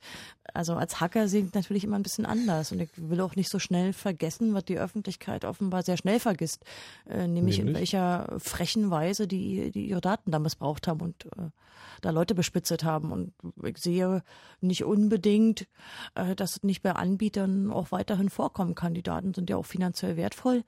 Wirtschaft- Wirtschaftsspionage ist ja durchaus äh, florierender Graumarkt. Ja. Also äh, aus meiner Sicht dann sozusagen noch ein Argument dagegen, dass nämlich die, äh, die Sicherheit der Signatur und ja eigentlich Auch auch, der Verschlüsselung Verschlüsselung. sozusagen eigentlich nicht wirklich gegeben ist, weil ich da auf den Anbieter vertrauen muss, was ich bei den normalen Systemen nicht muss. Ja, Gibt der denn- Brief wird das wissen die auch. Also Sie müssen das nochmal betonen. Das wissen die auch. Also das ist nicht so, dass die ähm, äh, nicht zugeben, dass jemand, der wirklich Sicherheit haben will, garantierte Sicherheit, der muss sich selbst nochmal extra um Verschlüsselung kümmern. Ja, das ist zum Beispiel bei diesem sogenannten Dokumentenspeicher explizit vorgesehen, dass man dort eben nicht auf die unbedingt auf die Verschlüsselung vertrauen muss, die der Anbieter hat, sondern dass man eigene verschlüsselte Daten in diesem Dokumentenserver What? ablegen kann. Okay, also nochmal, im DE-Mail-Gesetz gibt es eine optionale Komponente, die heißt Dokumentensafe. DE-Safe. Äh, DE-Safe. Und in diesem DE-Safe, der ist dazu da, um meine Dokumente sicher aufzubewahren, aber ich muss mich selber um Verschlüsselung kümmern. Habe ich es richtig Nein, zusammengefasst? Man kann dort auch verschlüsselte Dokumente ablegen, die man selbst verschlüsselt hat. Da geht es denen darum, dass natürlich äh, für diese Nachschlüsse, die wir schon angesprochen haben, wenn man also etwa seine eigenen Schlüsse nicht mehr Das meinte ich gerade, sozusagen, Sie stellen einen sicheren, also sicheren Anführungszeichen Dokumentensafe zur Verfügung, sagen aber, wenn ihr wirklich sichere, eure Dokumente sicher abspeichern wollt, dann müsst ihr die selber verschlüsseln. Ja, so sagen sie es natürlich nicht, aber Ja, in gewisser aber das ist die Weise. Konsequenz. In gewisser Weise. In gewisser Weise schon. Ja, also diese, diese Nachschlüsse-Problematik ist natürlich für viele Leute ein großes Problem und überhaupt die Tatsache, dass ähm, eben die Verschlüsselung nicht von Ende zu Ende ist. Denn jemand mit Verstand wird immer versuchen wollen, die Verschlüsselung in den eigenen, im eigenen Hoheitsbereich in der Kontrolle zu haben und von Ende zu Ende zu verschlüsseln, und zwar ohne Unterbrechung, ohne ein Sicherheitsrisiko in der Mitte, und das heißt die E-Mail. Das ist tatsächlich ein Sicherheitsrisiko. Ich würde das persönlich inakzeptabel finden. Jetzt, also es ist der eine Punkt sozusagen, dass die Anbieter selber, ähm, dass man, dass man dem vertrauen muss. Aber wir gehen jetzt mal von dem Fall, den ihr natürlich nie befürworten würdet, aber wir gehen jetzt mal von aus, der, der Anbieter sei vertrauenswürdig. Mhm. Jetzt ist es ja bei dieser sogenannten Ende-zu-Ende-Verschlüsselung, was ihr genannt habt, also GPG und PGB, so, dass die Software, die dem zugrunde liegt, ist Open Source. Das heißt, jeder kann sich den Quellcode angucken. Das heißt auch, die Verschlüsselung basiert nicht darauf, dass ich sozusagen geheim halte, wie sie funktioniert. Also so im Sinne von, haha, ihr wisst nicht, wie es geht, deswegen äh, könnt ihr es auch nicht entschlüsseln, sondern das ist, funktioniert mathematisch. Wie ist es bei diesen Systemen? Ist in diesem, äh, diesem Gesetzeskonzept vorgesehen, dass die Software, die die Anbieter verwenden, auch so einem Prüfprozess durch die Community ausgesetzt ist? Oder dürfen die sozusagen da im, in, im geheimen Kämmerlein werken, was sie da machen? Also nein, der Community wird da überhaupt nichts übergeholfen, was Prüfprozesse oder so angeht. Und, Nein, nein, ich meine- ich meine, nein, auch sagen- nicht Open Source, nein. Es, es muss auch nicht Open Source sein. Andererseits, ähm, sie fordern, dass die Sicherheit nach dem Stand der Technik garantiert wird und die Schlüs Verschlüsselungsverfahren, die eingesetzt werden, dem Stand der Technik entsprechen. Das ist aber natürlich eine juristische Definition. Der Stand der Technik ist äh, nur von Juristen definiert und nicht unbedingt, wie wir Stand der Technik jetzt als irgendwie Techis verstehen würden. Also sagen, ich, also man könnte sagen, hingehen und sagen, so Stand der Technik ist Open Source Verschlüsselung. Also Stand der Technik m, ist eigentlich Open Source Verschlüsselung. Stand der Technik ist auch, dass die Verfahren alle offen liegen, ähm, damit am Ende tatsächlich das Einzige, was geheim bleiben soll, ist der Schlüssel. Das heißt aber sozusagen, das müsste man im Zweifel einklagen. Ähm, um das mal nett zu formulieren, ich glaube, da ist niemand klagebefugt. Also ich glaube, das Aha. kannst du einfach dann nicht vor Gericht durchsetzen. Also das heißt sozusagen, wir müssen nicht nur vertrauen, dass der Anbieter nichts Böses will, wir müssen auch darauf vertrauen, dass der Anbieter technisch kompetent ist, weil wir können die Verschlüsselungsprogrammierung nicht selber nachprüfen. Sind die Anbieter, die derzeit im, äh, also Telekom, Post, äh, GMX, United Internet, sind die denn als vertrauenswürdig einzustufen? Also ich würde nicht mal sagen, dass das BSI vertrauenswürdig ist. ähm, das Problem ist, die haben Jetzt selbst kommt Jörg mit den dicken Dingen. Naja, die haben, die haben selbst ein Verschlüsselungsangebot, das heißt Chiasmus oder Chiasmus. Ähm, und das basiert darauf, dass die, dass das ganze Verfahren geheim ist. Also das Verfahren ist nicht offengelegt. Man nennt es Security by Sec äh, Security by Obscurity. Genau. Also und das heißt, man ähm, vertraut darauf, dass durch Nichtkenntnis eine höhere Sicherheit gewährleistet ist. Das ist natürlich aus, aus ja, technischer Sicht fragwürdig und ist auch sehr oft gescheitert. und es ist seit 120 Jahren out, das Verfahren. Okay, also wir, ja, auf, meiner. Liste, auf meiner Liste steht jetzt ein Punkt 4, technische Kompetenz der Anbieter ist fragwürdig. Und äh, wir kommen jetzt nochmal zurück mit den Anrufern, haben wir so kleine Zeitsprünge. Es geht jetzt nochmal an einem Spam und da hat Edwin angerufen. Hallo. Ja, hallo. Hi. Ähm, Grüße aus Schwäbisch Gmünd, ganz Mö- weit weg. Möchtest, Uh. möchtest du äh, bei die E-Mail spammen oder warum rufst du an? Nein, nein, nein. Äh, wir hatten vorhin ganz kurz die, die Argumentation, dass ein User so, sich gesorgt hat, dass ähm, ja, Spam darüber über generische äh, Ja. Verfahren ja möglich wären. Äh, Nochmal sozusagen Themenwechsel. Ich denke nicht, dass das möglich sein wird. Und zwar aus dem folgenden Grund, da Spammer ja eigentlich den Vorteil der normalen E-Mail ausnutzen, die kostenlos sind. Ah, du meinst, die Kostenpflichtigkeit wird die sicher abstoßen, ja? Ja, das ist jetzt der eine Punkt. Dann könnte man sagen, okay, eventuell hacken Sie irgendeinen Account und verschicken es über den einen. Jetzt ist es aber so, dass ich jetzt zum Beispiel auch ähm, nicht einen kostenlosen E-Mail-Anbieter habe, sondern einen kommerziellen. Und der verbietet mir sozusagen mehr als 200 E-Mails in der Stunde zu verschicken. Mhm. Zum Beispiel.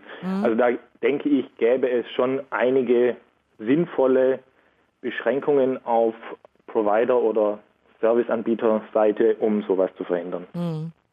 Also das heißt, du würdest sagen, die Werbung damit, dass äh, Spam damit sicher bekämpft wird, könnte schon ein paar valide Punkte haben. Denke ich auf jeden Fall. Und äh, prinzipiell sehe ich schon ein paar Punkte, die ähm, sinnvoll sind bei der DE-Mail. Also wenn man Ja, auch die, den, ja, nämlich? Ja, Zum Beispiel wäre auch der Umweltschutz ein, ein Thema, wo man sagen könnte, langfristig gesehen, klar, jetzt am Anfang, wo es ähm, so eine Umstiegsphase ist, wo praktisch viel noch per, per Brief gemacht wird oder Post halt klassisch, und äh, manche Leute das sozusagen noch nicht haben, dann müsste das da ausgedruckt werden. Dann ist es auch die Frage, ob das äh, umweltschützend ist. Aber, aber prinzipiell äh, haben wir ja heute fast jeder äh, Computer. Da ist es schon sinnvoll, dass man irgendwann mal auf die digitale Welt umspringt. Bloß ob das System, so wie es gemacht wird, sinnvoll ist, das ist die Frage. Wir hatten ja diese ökologische Komponente äh, schon zweimal so ein bisschen gestreift. Leider ist es natürlich so, dass sich in diesem sechsmonatigen Test in der, in der T-City in Friedrichshafen hat sich das natürlich nicht bewahrheitet. Das liegt natürlich daran, dass genau wie du sagst, dieser ganze Prozess noch nicht so durchgestylt war, dass man also zwischendurch doch wieder drucken musste und dass sie sogar so ein paar Blüten da eingebaut haben, wie wenn man jetzt sich auf dem Portal eingeloggt hat als Testnutzer bei die E-Mail halt und versucht hat, seine E-Mails zu bekommen und man hat daheim halt falsche, falsche Passwort eingegeben. Dann hat man per Post ein neues zugeschickt bekommen. Also da waren einfach noch viele Sachen, die sich erst wohl einrütteln müssen, sofern die Leute eben mitmachen. Denn es kann natürlich schon durchaus sein, dass das ein Rohrkrepierer wird. Das wollen wir mal sehen, Ja. ob, sich, ob sich die Investitionen da wirklich lohnen. Ja. Aber ich sehe deinen Punkt. Äh, Klar, alle wünschen sich seit, weiß ich nicht wie lange, 15, 20 Jahren papierlose Büro. Leider ist ja das Gegenteil eingetreten. Also wir, wir müssen mal über das Volumen reden. Wir reden über etwa 20 Milliarden Briefe innerhalb von Deutschland. Das ist also, was die Post so angibt. Und davon sind derzeit, zumindest nach den groben Schätzungen der Post, etwa die Hälfte ähm, Briefe mit juristischem Belang. Da Oha. natürlich diese ganze private Korrespondenz hat dann stark abgenommen. Wer schreibt schon noch äh, einen Brief, ja, wo er eine E-Mail schicken kann? Und deshalb Genau. ist natürlich der Anteil an Briefen, die irgendwie geschäftlich, behördlich, aber jedenfalls ähm, eine, eine Rechtsfolge haben, schon mit 50 Prozent sehr hoch.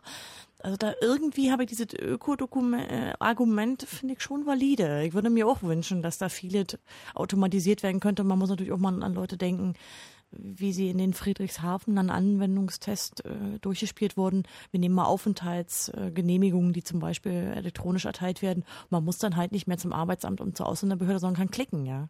Das Genau. ist natürlich schon praktisch. Oder bei einer Geburt, jeder, der mal ein Kind gekriegt hat, weiß, dass es unglaublich viele Behördengänge gibt und zwar innerhalb von kurzer Zeit. Da freut man sich schon, wenn man diese Urkunde zur Geburt eben kriegen kann digital. Also ich sehe die Argumente, aber guckt man sich das dann genauer an? Ein, Hm. einen kleinen Punkt hätte ich auch noch, ganz Na? kurz, wenn ich, wenn ich dürfte.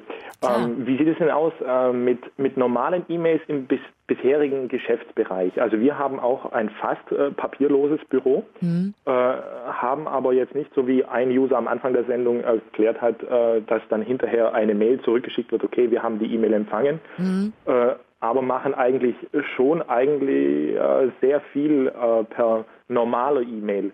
Ist Ja. es dann eigentlich äh, ein rechtsgültiges Geschäft oder kann man das dann hinterher sagen, äh, wir haben eigentlich gar keinen Vertrag? Nein, die meisten Rechtsgeschäfte kann man formfrei schließen. Die kann man per Handschlag schließen, die kann man mündlich schließen und die Exakt. kann man eben auch per E-Mail schließen. Exakt. Ähm, Also dann geht es eigentlich nur darum, äh, dass es wirklich die behördlichen Dinge sind, oder? Die, die. Ja, du kannst natürlich auch mal denken, also wenn du jetzt zum Beispiel ein anderes Unternehmen zukaufst, also wenn es ein Rechtsgeschäft ist, was unglaubliche, äh, viele andere Vertragsfolgen hat und so weiter, Ja, dann ist okay. es natürlich was anderes, als wenn du mit einem Kunden jetzt einen Vertrag abschließt. Also Wobei das auch Grenzen hat. Also Ja. nicht alles, auch die die E-Mail übernimmt nicht alles in, in rechtlicher Hinsicht. Also es entspricht zum Beispiel nicht der Schriftform. Also Okay. wenn irgendein ein Gesetz ähm, Schriftform vorschreibt, dann reicht die die E-Mail auch nicht aus. Was? Das sagt ihr jetzt? Das ist ja aber auch mal interessant, genau. Nach anderthalb Stunden erfahren wir, dass die die E-Mail, die den Brief Ja. ersetzen soll, nicht die Schriftform ersetzt. Ich meine, es ist, Männer immer mit der Ruhe. es ist Punkt- natürlich Juristenkram, aber das ist schon Interessant. ist auch interessant, ja. Nein, der Punkt ist doch, es ist schon klar, dass sich viele andere Rechtsnormen, die wir in verschiedenen Gesetzen haben, die irgendwelche Papierformen vorschreiben, die müssen sich natürlich nach und nach anpassen. Das ist aber auch der Plan. Es gibt schon. Jörg, Also man kann, man kann jetzt schon elektronische Formen wählen. Also das heißt, ähm, mit Hilfe von irgendwie einem, äh, mit einer qualifizierten elektronischen Signatur nach dem Signaturgesetz Genau. kann man sozusagen wie bei der Schriftform äh, genau die gleichen Verträge unterschreiben oder was auch immer. Okay, das würde bei mir jetzt sofort die Frage nach sich ziehen. Es gibt also ein Gesetz über eine qualifizierte elektronische Signatur. Genau. Warum ist das bei der DE-Mail keine qualifizierte elektronische Signatur? Ähm, das liegt daran, dass es nicht mal eine fortgeschrittene elektronische Signatur ist. Was auch immer das bedeutet. Also es gibt so, so ein Drei-Stufen-System. Eine einfache elektronische Signatur, eine fortgeschrittene elektronische Signatur und eine qualifizierte elektronische Signatur. Und die qualifizierte elektronische Signatur kann die eigenhändige Namensunterschrift ersetzen. Warum ist das bei der E-Mail nicht so? Ähm, das liegt daran, dass schon die fortgeschrittene elektronische Signatur voraussetzt, dass du den Computer, auf dem die Signatur erstellt wird, unter deiner Kontrolle hast. Und wie wir das vorhin gesagt haben, und wie wir das vorhin gesagt haben, bei der E-Mail wird die Signatur auf dem Okay. Server vollzogen. Ich Genau. gebe ich geb auf. Ich, das ist die Stelle, an der ich jetzt aufgebe. Wir haben zwar gleich noch eine halbe Stunde Zeit, um Wieso weiter denn? drüber zu reden, haben aber auch verstanden. nee, nee, nee, ich gebe nicht auf im Sinne von, ich verstehe nichts mehr, sondern ich gebe auf im Sinne von, ich gebe die Hoffnung auf, dass dieses System irgendwann nochmal zu irgendeiner Spruchreife kommt, die mir vertrauenswürdig erscheint. Da hätte ich noch ein Nee, Argument. nee, damit warten wir jetzt bis nach dem Fritz-Info mit Na Nachrichten, gut. Wetter und Verkehr.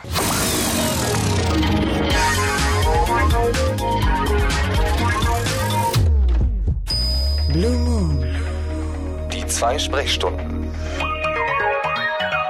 Heute, letzter Mittwoch im Monat, Chaos Radio, noch eine halbe Stunde mit mir, Markus Richter, und mit Konstanze Kurz vom Chaos Computer Club und mit Jörg Pohle von der Humboldt-Uni Berlin. Und es geht um die DE-Mail.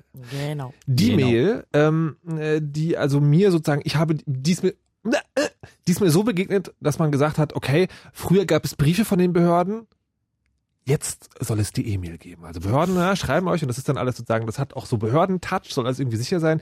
Wir haben jetzt gerade nach eineinhalb Stunden rausgefunden, das ersetzt nicht die Schriftform. Dazu müsste es dann nochmal extra Zeug geben. Außerdem gibt es schon vier Punkte, die auf meiner Liste stehen, die, ähm, die mich dazu bringen wollen, dass ich eigentlich die E-Mail wahrscheinlich nicht äh, verwenden werde. Das eine ist sozusagen, wenn euch eine E-Mail geschickt wird und der euer Anbieter sagt, ich habe die bekommen, dann gilt die als gelesen. Das heißt, dann fangen die juristischen Schriften, äh, Fristen anzulaufen. Dann äh, liegen diese Mails ja bei den Anbietern und äh, da können jede Menge Behörden und andere Institutionen ziemlich einfach drauf zugreifen. Ähm, es werden Zertifikate vergeben, die die technische Zuverlässigkeit der Anbieter sozusagen zertifizieren. Also das ist alles okay-Stempel, aber die Art und Weise, wie die vergeben werden, ist so ein bisschen fragwürdig. Und dasselbe gilt auch für die technische Kompetenz der Anbieter. Ähm, wir haben jetzt noch eine halbe Stunde Zeit. Müssen wir noch weiterreden? Also ja, gibt, gibt es noch mehr spannende? tolle Argumente, die, wir, die Okay. wir auch noch bringen müssen. Also Was, äh, ja. es gibt ein paar Sachen, die, wenn man sich das angesehen hat bei der Deutschen Post, die ja den E-Postbrief hat, die sie jetzt bewirbt und der mal Teil werden soll, der DE-Mail oder des ganzen DE-Mail-Projektes, dann ähm, fällt einem bei der Registrierung gleich was auf. Die haben doch tatsächlich, die haben sich nicht entblödet, gleichzeitig zu der Registrierung, zu ihrem E-Postbrief ein Gewinnspiel anzubieten. Und da, also da fiel mir jetzt so ein bisschen wie Schuppen vor den Augen, denn was die meisten Leute, glaube ich, nicht wissen oder was in Deutschland wenig bekannt ist, ist, dass die Deutsche Post einer der größten Adresshändler in Deutschland sind, die also in kleinen und in großen Tranchen für kommerzielle und private Anbieter Adressen vertickt. Und die nicht nur Adressenlisten vertickt, sondern die auch ähm, Korrekturen für äh, Adresslisten, die man schon hat, macht. Also Mhm. zum Beispiel, wenn da Vor Vornamen oder äh, Typos drin sind, sowas korrigiert die. Es ist ein sehr großer Adresshändler. Und das ist, glaube ich, vielen nicht bewusst, die sich da registrieren. Aber dieses Gewinnspiel fand ich so sehr lustig, weil man kann den Haken setzen oder nicht. Innerhalb der Bedingungen, die sich die Post da selber äh, gegeben hat und die man natürlich unterzeichnen muss. Fürs Gewinnspiel oder für die E-Mail? Äh, für, für die DE-Mail wird die Weitergabe dieser Adressen nämlich nicht ausgeschlossen. Das heißt, ob man bei dem Gewinnspiel mitmacht oder nicht, man kann trotzdem auf tolle neue Preisausschreiben warten. Und entsprechend ist uns als Chaos Computer Club äh, in den letzten Tagen von Betriebsräten der Deutschen Post ähm, Post zugegangen, also E-Mail zugegangen, die sich so desinformiert fühlen von ihrem eigenen Arbeitgeber, dass sie gerne äh, mal das technische Konzept eigentlich erklärt bekommen haben wollen vom Chaos Computer Club. okay, wait. Mitarbeiter der Firma, die den. E-Postbrief.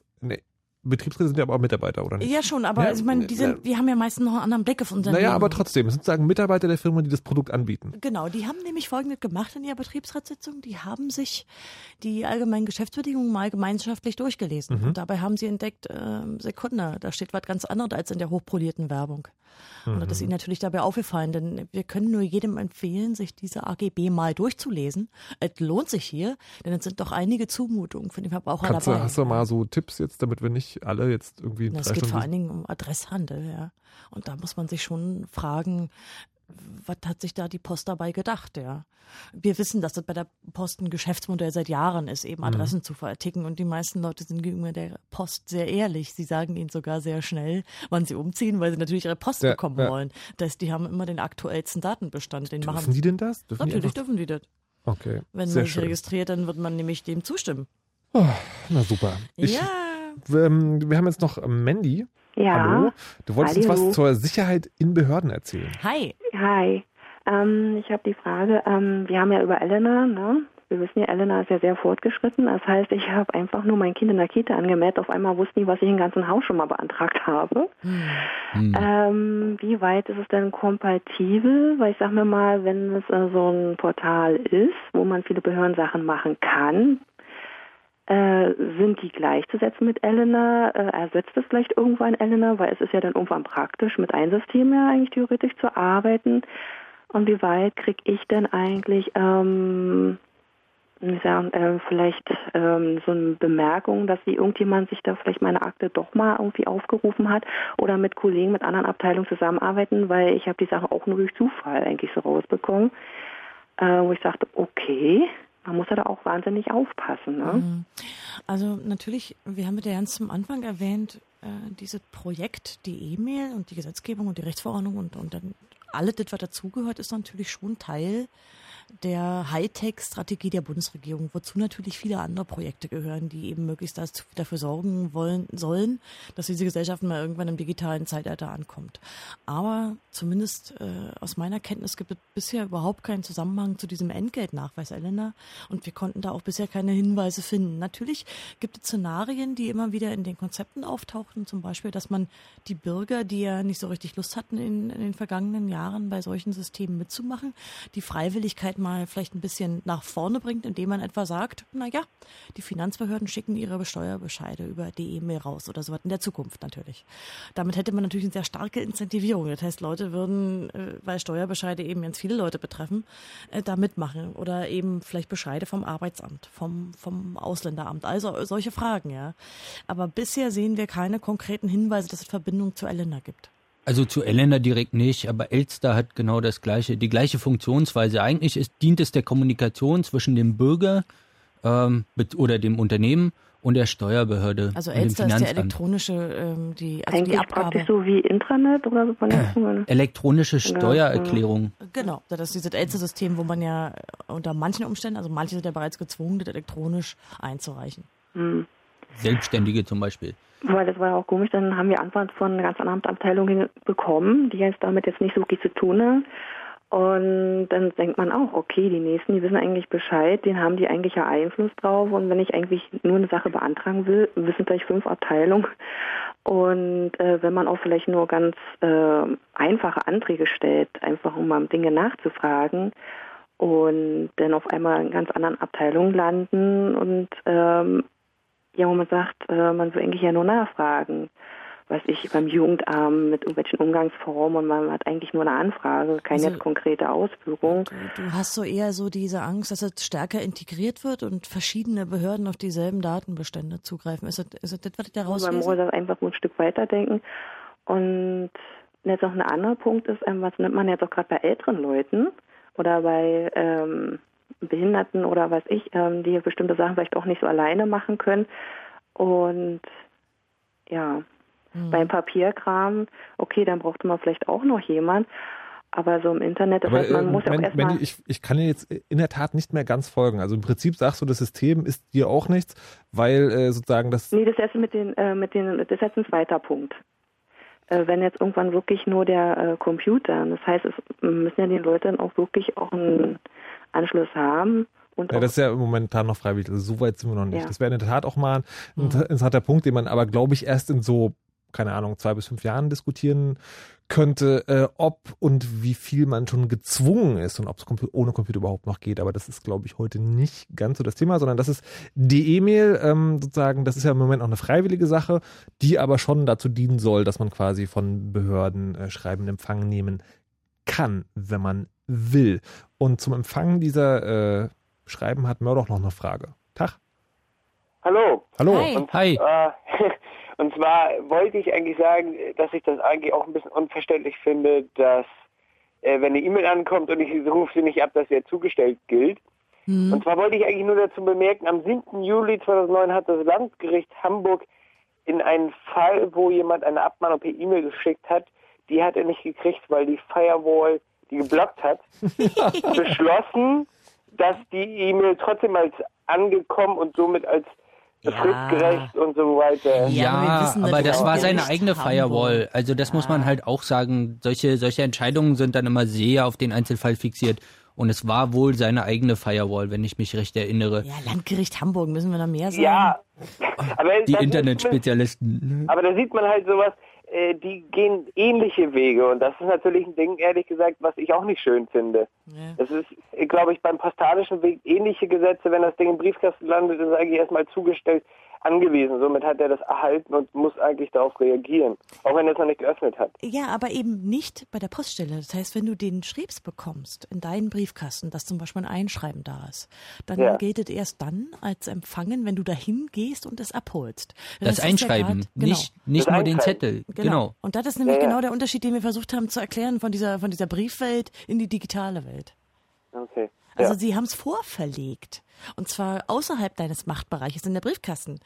Äh, ist dein Machtbereich, aber nicht Ja, etwa, was da bei dem Server, bei dem Anbieter liegt.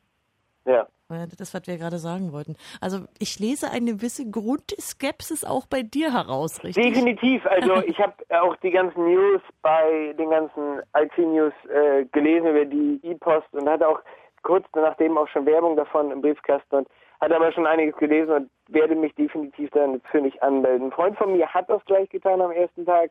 Und hat er eine Äh, Nummer gekriegt oder hat er noch seinen eigenen Vornamen? Ich habe ich hab ihn gar nicht gefragt, aber er ist so Early Adapter, also davon ab, er wollte einfach so gleich als erstes daran und das war so der Punkt. Jetzt haben wir immerhin schon sagen von zwei Leuten gehört, die zumindest da mitgemacht haben.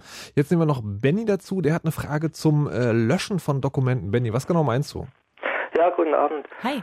Ähm, ich meine, wenn ich jetzt E-Mails oder Dokumente löschen möchte, ist das überhaupt möglich oder äh, werden die dann auch vom Anbieter vernichtet oder sind die dann immer noch irgendwo auf dem Server und zugreifbar für Strafverfolgungsbehörden oder ähnliches? Also die sollen dann schon gelöscht werden. Ähm, die Deutsche Post, die ja diesen E-Postbrief anbietet, äh, die schreibt allerdings in ihrer AGB, dass das durchaus eine ganze Weile dauern kann und dass sie keine Gewähr dafür übernimmt, dass das sofort gelöscht wird oder auch nur in näherer Zukunft. Ja, ist auch ein Kritikpunkt, der jetzt häufiger, äh, der häufiger einfach genannt wird, da man natürlich in der eigenen Sphäre sagen kann, also löschig und zwar löschert wirklich sicher, aber kann man natürlich nicht unbedingt bei dem Anbieter, muss man sich aber jeweils dann die AGB durchlesen. Wir haben ja quasi bei, für diesen speziellen Fall nur diese einen AGB, die schon vorliegen. Das ist dann aber auch nicht ähm, im Zertifizierungsprozess vorgesehen, dass da irgendwie übers Löschen äh, mit zertifiziert wird. Hier werden gerade in die Köpfe gewiegt, man weiß nicht so genau, oder? Also das Löschen wird zumindest in den technischen Richtlinien angesprochen, auch dass es halt geschehen muss. Ähm, Und dass es auch einen technischen Vorgang ge- geben muss, der auch beschrieben sein muss, das ist auf jeden Fall in den Richtlinien mit drin. Also Ja. es wird anders als bei sozialen Netzwerken, wo man seinen Account gar nicht löschen kann. Na, da wird er als gelöscht markiert, Genau, nicht ja, ja, genau. okay, also ähm, wir wissen es noch nicht genau, aber es soll auf jeden Fall irgendwie stattfinden. Ich hoffe, das hat äh, jetzt weitergeholfen. Ich wollte eigentlich Benny mal was fragen. Kann ich so. ihn was fragen? Na, Wir haben nicht mehr so richtig viel Zeit und dann hat Paul angerufen, was ich spannend finde, weil der am Anfang der Sendung auch angerufen Ich hatte. Aber ja ganz nur kurz, eine. Hast du dir mal überlegt, wer das bezahlt? Die Löscherei oder wie? Äh, nee, äh, dieses ganze Projekt, diese DE, mir, wer bezahlt das eigentlich? Ja, der Steuerzahler. Er und der Gebührenzahler, genau. Und wer hat was davon? Hm. Hm, Die Behörden. Also, äh, na, und die Unternehmen, denn die Ja. sollen da sparen. Ich finde diese, äh, wem nützt das eigentlich, Frage immer ganz spannend. Ich wollte gerade sagen, also bei, bei der Post sozusagen, die nimmt dasselbe Geld pro Mail ein wie für einen Brief, hat aber viel weniger Aufriss damit. Hihi. Hm. Nicht wahr? Aber wir bezahlen zwar Gebühren und Steuern. Naja, ich meine ja nur. Entschuldigung. Wollen Na toll. Mal, wollen wir jetzt mal Vielen Dank. Paul versuchen? Genau so, jetzt äh, fragen wir noch Paul. Paul hatte ja am Anfang der Sendung angerufen. Hallo Paul. Ja, hallo nochmal. Und Hallo. am Anfang war deine Meinung zu die E-Mail was gewesen? Äh, ja, ich habe gesagt, ähm, dass ich es privat nicht nutzen werde, weil ich ähm, so meine E-Mails auch sonst, also jetzt nicht äh, Sorgen habe, dass sie mitgelesen werden etc. pp, dass ich bei Behörden, äh, dass ich da das nicht brauche, dass da ja die im Moment auch noch also schön äh, per Brief kommen. Und äh, ich glaube, das war so meine Meinung, oder? Ja, ja. Ich hoffe, ich habe jetzt keinen Punkt vergessen. Das kann man alles nochmal im Podcast nachhören, wenn man sich Genau. nicht genau weiß, was Paul gesagt hat. Aber wie ist sie denn jetzt gerade? Ähm, ja, und sie hat sich auch nicht wirklich geändert. Ich habe Was? Ich habe für mich jetzt entschlossen, dass wenn äh, wenn die wenn es jetzt so heißt, dass alle für ähm, Behördengänge sowas brauchen, wenn sie Internet haben, dann muss ich es ja so oder so haben. Aber wenn es nur ähm, eine eine eine Option ist, dass man so seine Behördenbriefe empfängt, dann werde ich es äh, lassen. Also entweder wenn man die dann optional angeben kann, die DE-Mail-Adresse Mhm. oder die Mail-Adresse, ähm, dass ich die dann einfach nicht angebe oder wenn man eine hat, dass man dann automatisch in dem System dann drin ist, dass ich die dann wieder lösche. Hm. Hm. Aber wir haben uns doch so Mühe gegeben, Werbung zu machen. Hat bei dir wohl nicht so gefruchtet. Nee. Es gibt ein tolles Gewinnspiel, zumindest bei der Post. Nee, ich bin bei GMX. Ah. Ah. Dann hast du nicht mal das schöne Gewinnspiel. Na gut. Aber dann habe ich auch, also glaube ich, hoffe ich jedenfalls, die, nicht diese diese AGB-Klausel, dass ich Na, äh, würde ich erstmal nachlesen. Das solltest du da auf jeden Fall. mal nachgucken. Also Ja. jedenfalls, als ich mich angemeldet habe, musste ich keine nichts ankreuzen, dass ich den AGB Nee, äh, da, da, hast du, da hast du nicht, es gibt dieses Gewinnspiel, aber es ist sowieso in, Ähm, na, äh, wenn du schon vorher Kunde warst, dann Ja, hast genau. du natürlich ihren AGB zuvor bereits zugestimmt. Ah, dann müssen müssen sie- sich aber müssen Sie mich informieren, dass Sie Ihre AGBs geändert haben. Ja, vielleicht haben sie es aber nicht geändert. Kann ja sein, dass die gleich geblieben sind. Vielleicht hast du du ihnen einfach schon schon früher deinen ersten Sohn verkauft? Entschuldigung. Tja, gut. Dann wünschen wir viel Spaß äh, mit ohne die E-Mail, weil äh, so richtig durchgesetzt hat sich das System eigentlich nicht. Also auch auf meiner Liste stehen immer noch die vier Punkte, die dagegen sprechen. Als da wären, ähm, dass die die E-Mail das so handhaben soll, dass es als Empfangen gilt. Also ich habe die Mail bekommen, wenn sie beim Anbieter in meinem Postkasten liegt. Die juristischen Fristen fangen an zu laufen. Ziemlich viele Leute können darauf zugreifen, zwar unter juristischen Bedingungen, aber die sind jetzt nicht so schwer einzuhalten. Die Zertifikatsvergabe zur technischen Sicherheit ist so ein bisschen so, dass ich denke, okay, das ist nicht ganz sicher und auch die technische Kompetenz der Anbieter von der E-Mail sind eher als fragwürdig. Da möchte man vor allen Dingen das. Wort T-Systems hier mal einwerfen. Das macht Entschuldigung, das, das, macht kleiner. das, das macht das nicht besser. So, ähm, wir du haben hast was jetzt, vergessen, das fünfte Argument. ich wollte jetzt gerade fragen, abschließende Worte von Konstanze Kurz, vom Chaos Computer Club und Jörg Pohle von der Humboldt-Universität zu Berlin, aber bitte.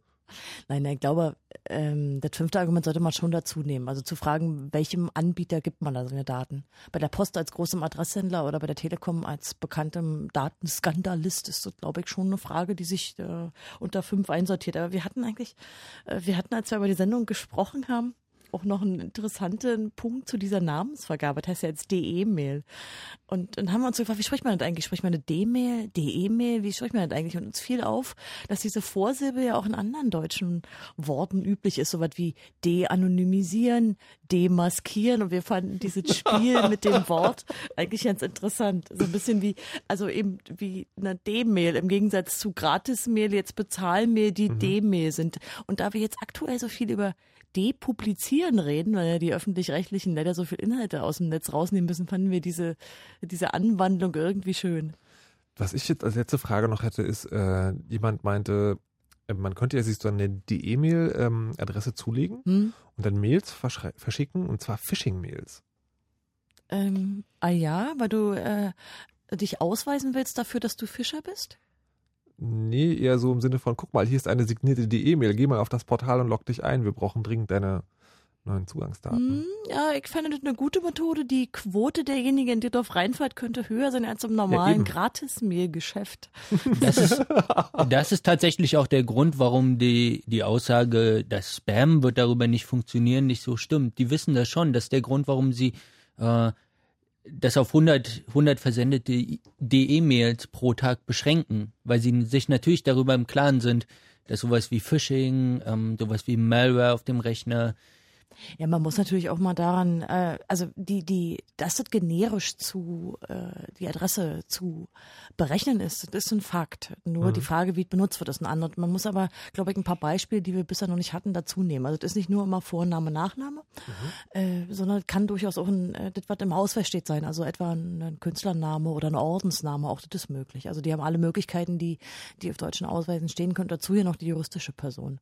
Das kann man eben schön generieren. Naja. Da steht uns also einiges bevor. Ähm, tja, das war's also zur E-Mail. Ähm, ich fürchte, die hat heute nicht Fans dazu gewonnen. Würde mich zumindest ein bisschen wundern. Ja. Ähm, die, die, diese Sendung äh, möchte ich dann sozusagen hiermit abschließen und äh, den beiden Experten vor Ort recht herzlich Danke sagen, dass ihr da wart und äh, euch für eure Anrufe.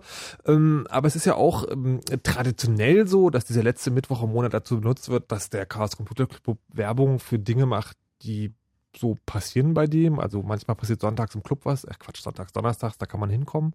Steht da was an demnächst? Weiß man das? Ähm, Nee, wir planen derzeit keinen Datengarten, aber wir haben da immer diese große Veranstaltung zum Jahresende. Ich habe mich schon gefragt, ob die stattfindet, weil hätte man nicht um diese Zeit schon was hören sollen? Ja, also wir bereiten derzeit den Call for Papers vor. Das heißt, Ja. wir werden in sehr kurzer Zeit die ersten Einreichungen für den Chaos Communication Congress zwischen Weihnachten und Neujahr entgegennehmen. Und ich darf auch noch hinweisen auf die ähm, Veranstaltung Datenspuren in Dresden, Mhm. die wieder stattfindet. Also da im Chaos Computer Club sind immer viele Aktivitäten zu beobachten und wer noch nicht unsere elf Forderungen für eine gesunde, gute, zukunftsträchtige Netzpolitik gelesen hat, der sollte mal auf äh, ccc.de klicken, denn ich glaube, es lohnt sich äh, da Also, mal. ihr macht doch wirklich jeden Scheiß mit, oder? Netzthesen schreiben, das war... Es sind nicht Thesen, sind Forderungen. Ah, okay, okay. Entschuldigung. Aber nochmal genau zu Datenspuren. Wann? Oh, ich hatte das Datum jetzt gar nicht. äh, Jörg hat den Rechner noch offen. Jörg muss nachgucken und Oh ist schuld, Gott, das okay, dann erzähl doch währenddessen, was da passiert. Na, die Datenspuren sind insofern immer ein sehr interessantes Symposium, äh, weil das so eine kleine, schöne Location in Dresden ist, wo man noch ein bisschen mehr als beim Kongress diese, diese Vorlesungshafte verliert. Man kann also A, viel Hands-on, viel Workshops, aber man kann vor allen Dingen gut debattieren, weil das sind immer, also keine Tausende, sondern hunderte Leute, bisschen kleiner. Das ist übrigens komplett kostenlos. Und da läuft gerade auch der Call for Papers. Also wer sich da gerne wieder eine Idee hat, das ist vom 16. bis 17. Oktober. Also ein schönes Wochenende im wunderbaren Dresden, was übrigens immer eine Reise wert ist. noch eine Weile hin. Okay, Ja. aber wisst ihr Bescheid, ähm, diese, diese Sendung gibt es als Podcast, äh, demnächst gleich sofort auf fritz.de, später dann auch noch auf chaosradio.de, könnt ihr euch dort ziehen. Ähm, wir übergeben jetzt hier an zwei neue Leute, die den Nightflight machen, und zwar kommen jetzt Puerto Rick Ostler und Max West Weiss und bringen mit Strange Games, Funky Things, Legendary, Rockin' R&B und noch viele mehr. Ich bin wirklich gespannt, was das wird und wünsche euch mit den beiden auf jeden Fall eine schöne Nacht und sage Tschüss und bis zum nächsten Mal. Macht immer schön eure Tschüss. Backups und lasst euch nicht überwachen. You know how all those bad boy rappers claim how much weed they drink, and how many 40s they smoke, how many women they've kissed with at the same time. But you see, I'm addicted to something else. It's not about fancy cars or bling bling, unless it's a glitter animation. I've seen more websites than any lousy ass browser. I've clicked more than Douglas Engelbart. I'm as bossy as Bowser. Don't even remember all my email addresses. And I've got more screen names than Sleepy's got mattresses. I need the internet like Whitney Houston needs crack. If you feel the same way, let me see a delicious this track.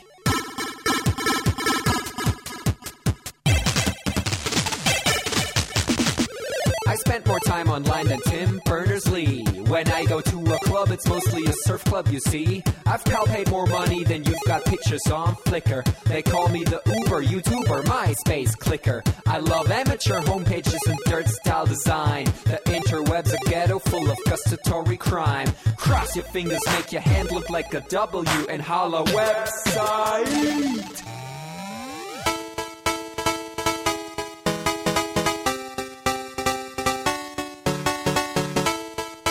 My future girlfriend. This is what I sound like. Uh, photosending, upping it up. Check your birthday, keep on fucking it up. What? All my bitches up in the club. Let me see you shaking it, don't stop. Rub it down, bounce around, wiggle every pound. Get it to the hyper ground. Everybody dance, jump if you like it, this sound. Feel the bass drop, hear the beat pop. What you gon' do? When it's time to take off, climb the rooftop, jump out of your shoe. It goes oohs, oohs, heavy face balloons, unfadable pokey tunes, dance moves from shitty cartoons, really hot wounds, I'm hungover afternoons. The club's full with the whole sweaty nation. That seems out of the wrong medication. Raven Asian, it's a T-Thing. Moin, kein Punkt, Job, Peng. 1, 2, Polizei, 3, 4, Polizei, 5, 6, halbe 6, 7, 8, bitte nach. It's an Index Finger Party.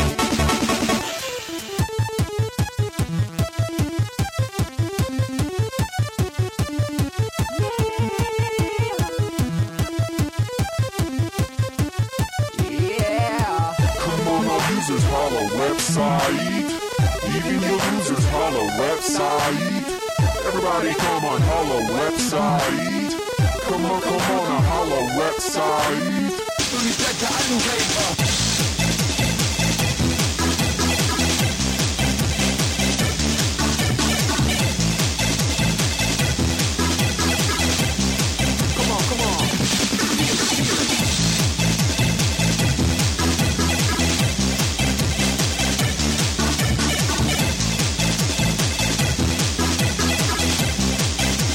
Und jetzt das Endmonster besiegen. Don't forget I'm in your extended network. Biatch. Ja. Expo 2000. Ist aber auch schon zehn Jahre her, Expo 2000. Das ist nicht mehr ganz so aktuell.